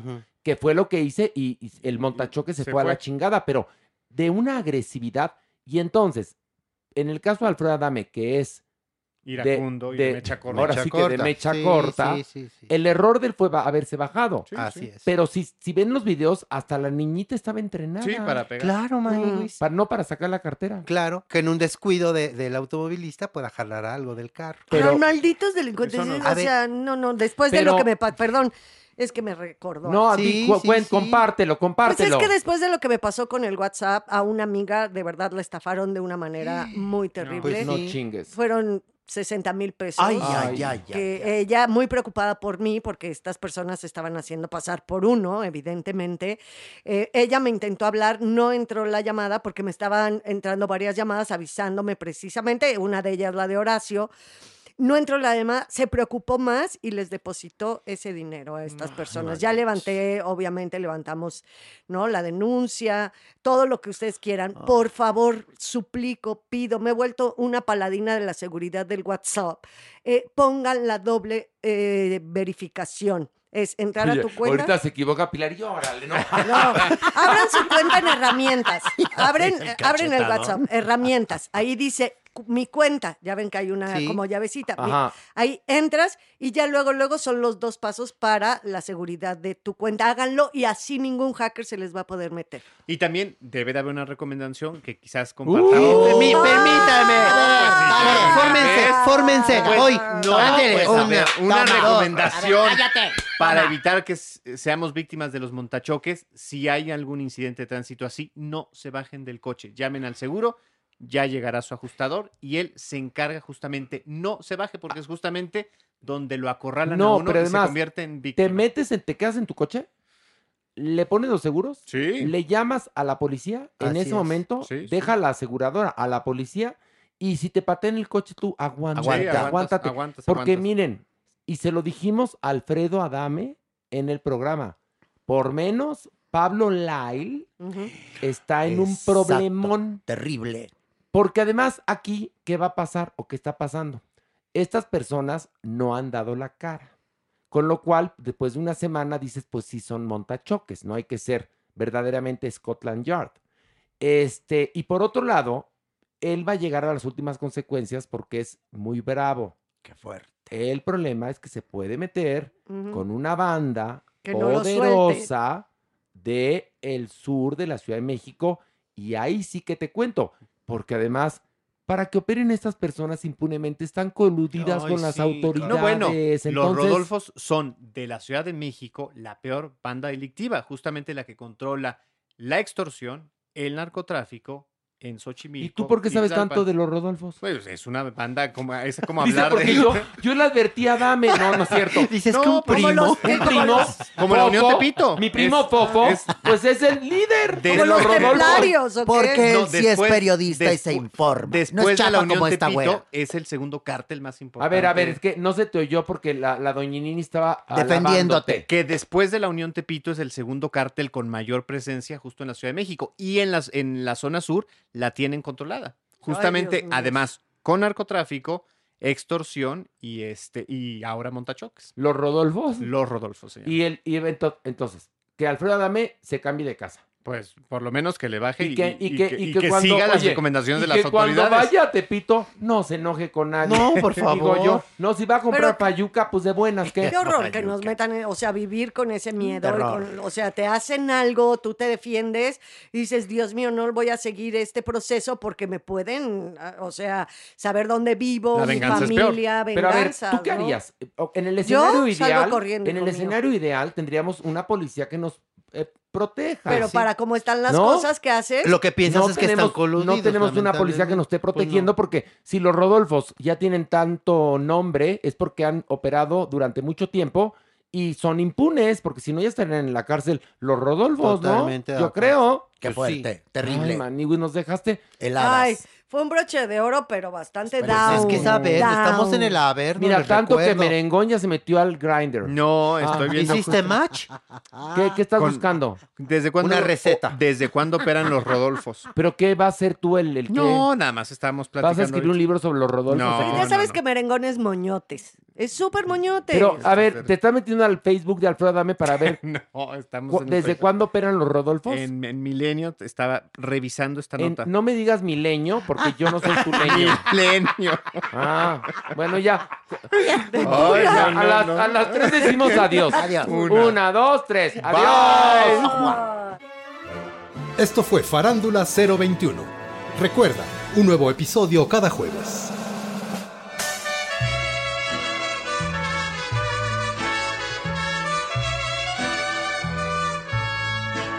Estas son las mañanitas que cantaba el rey David.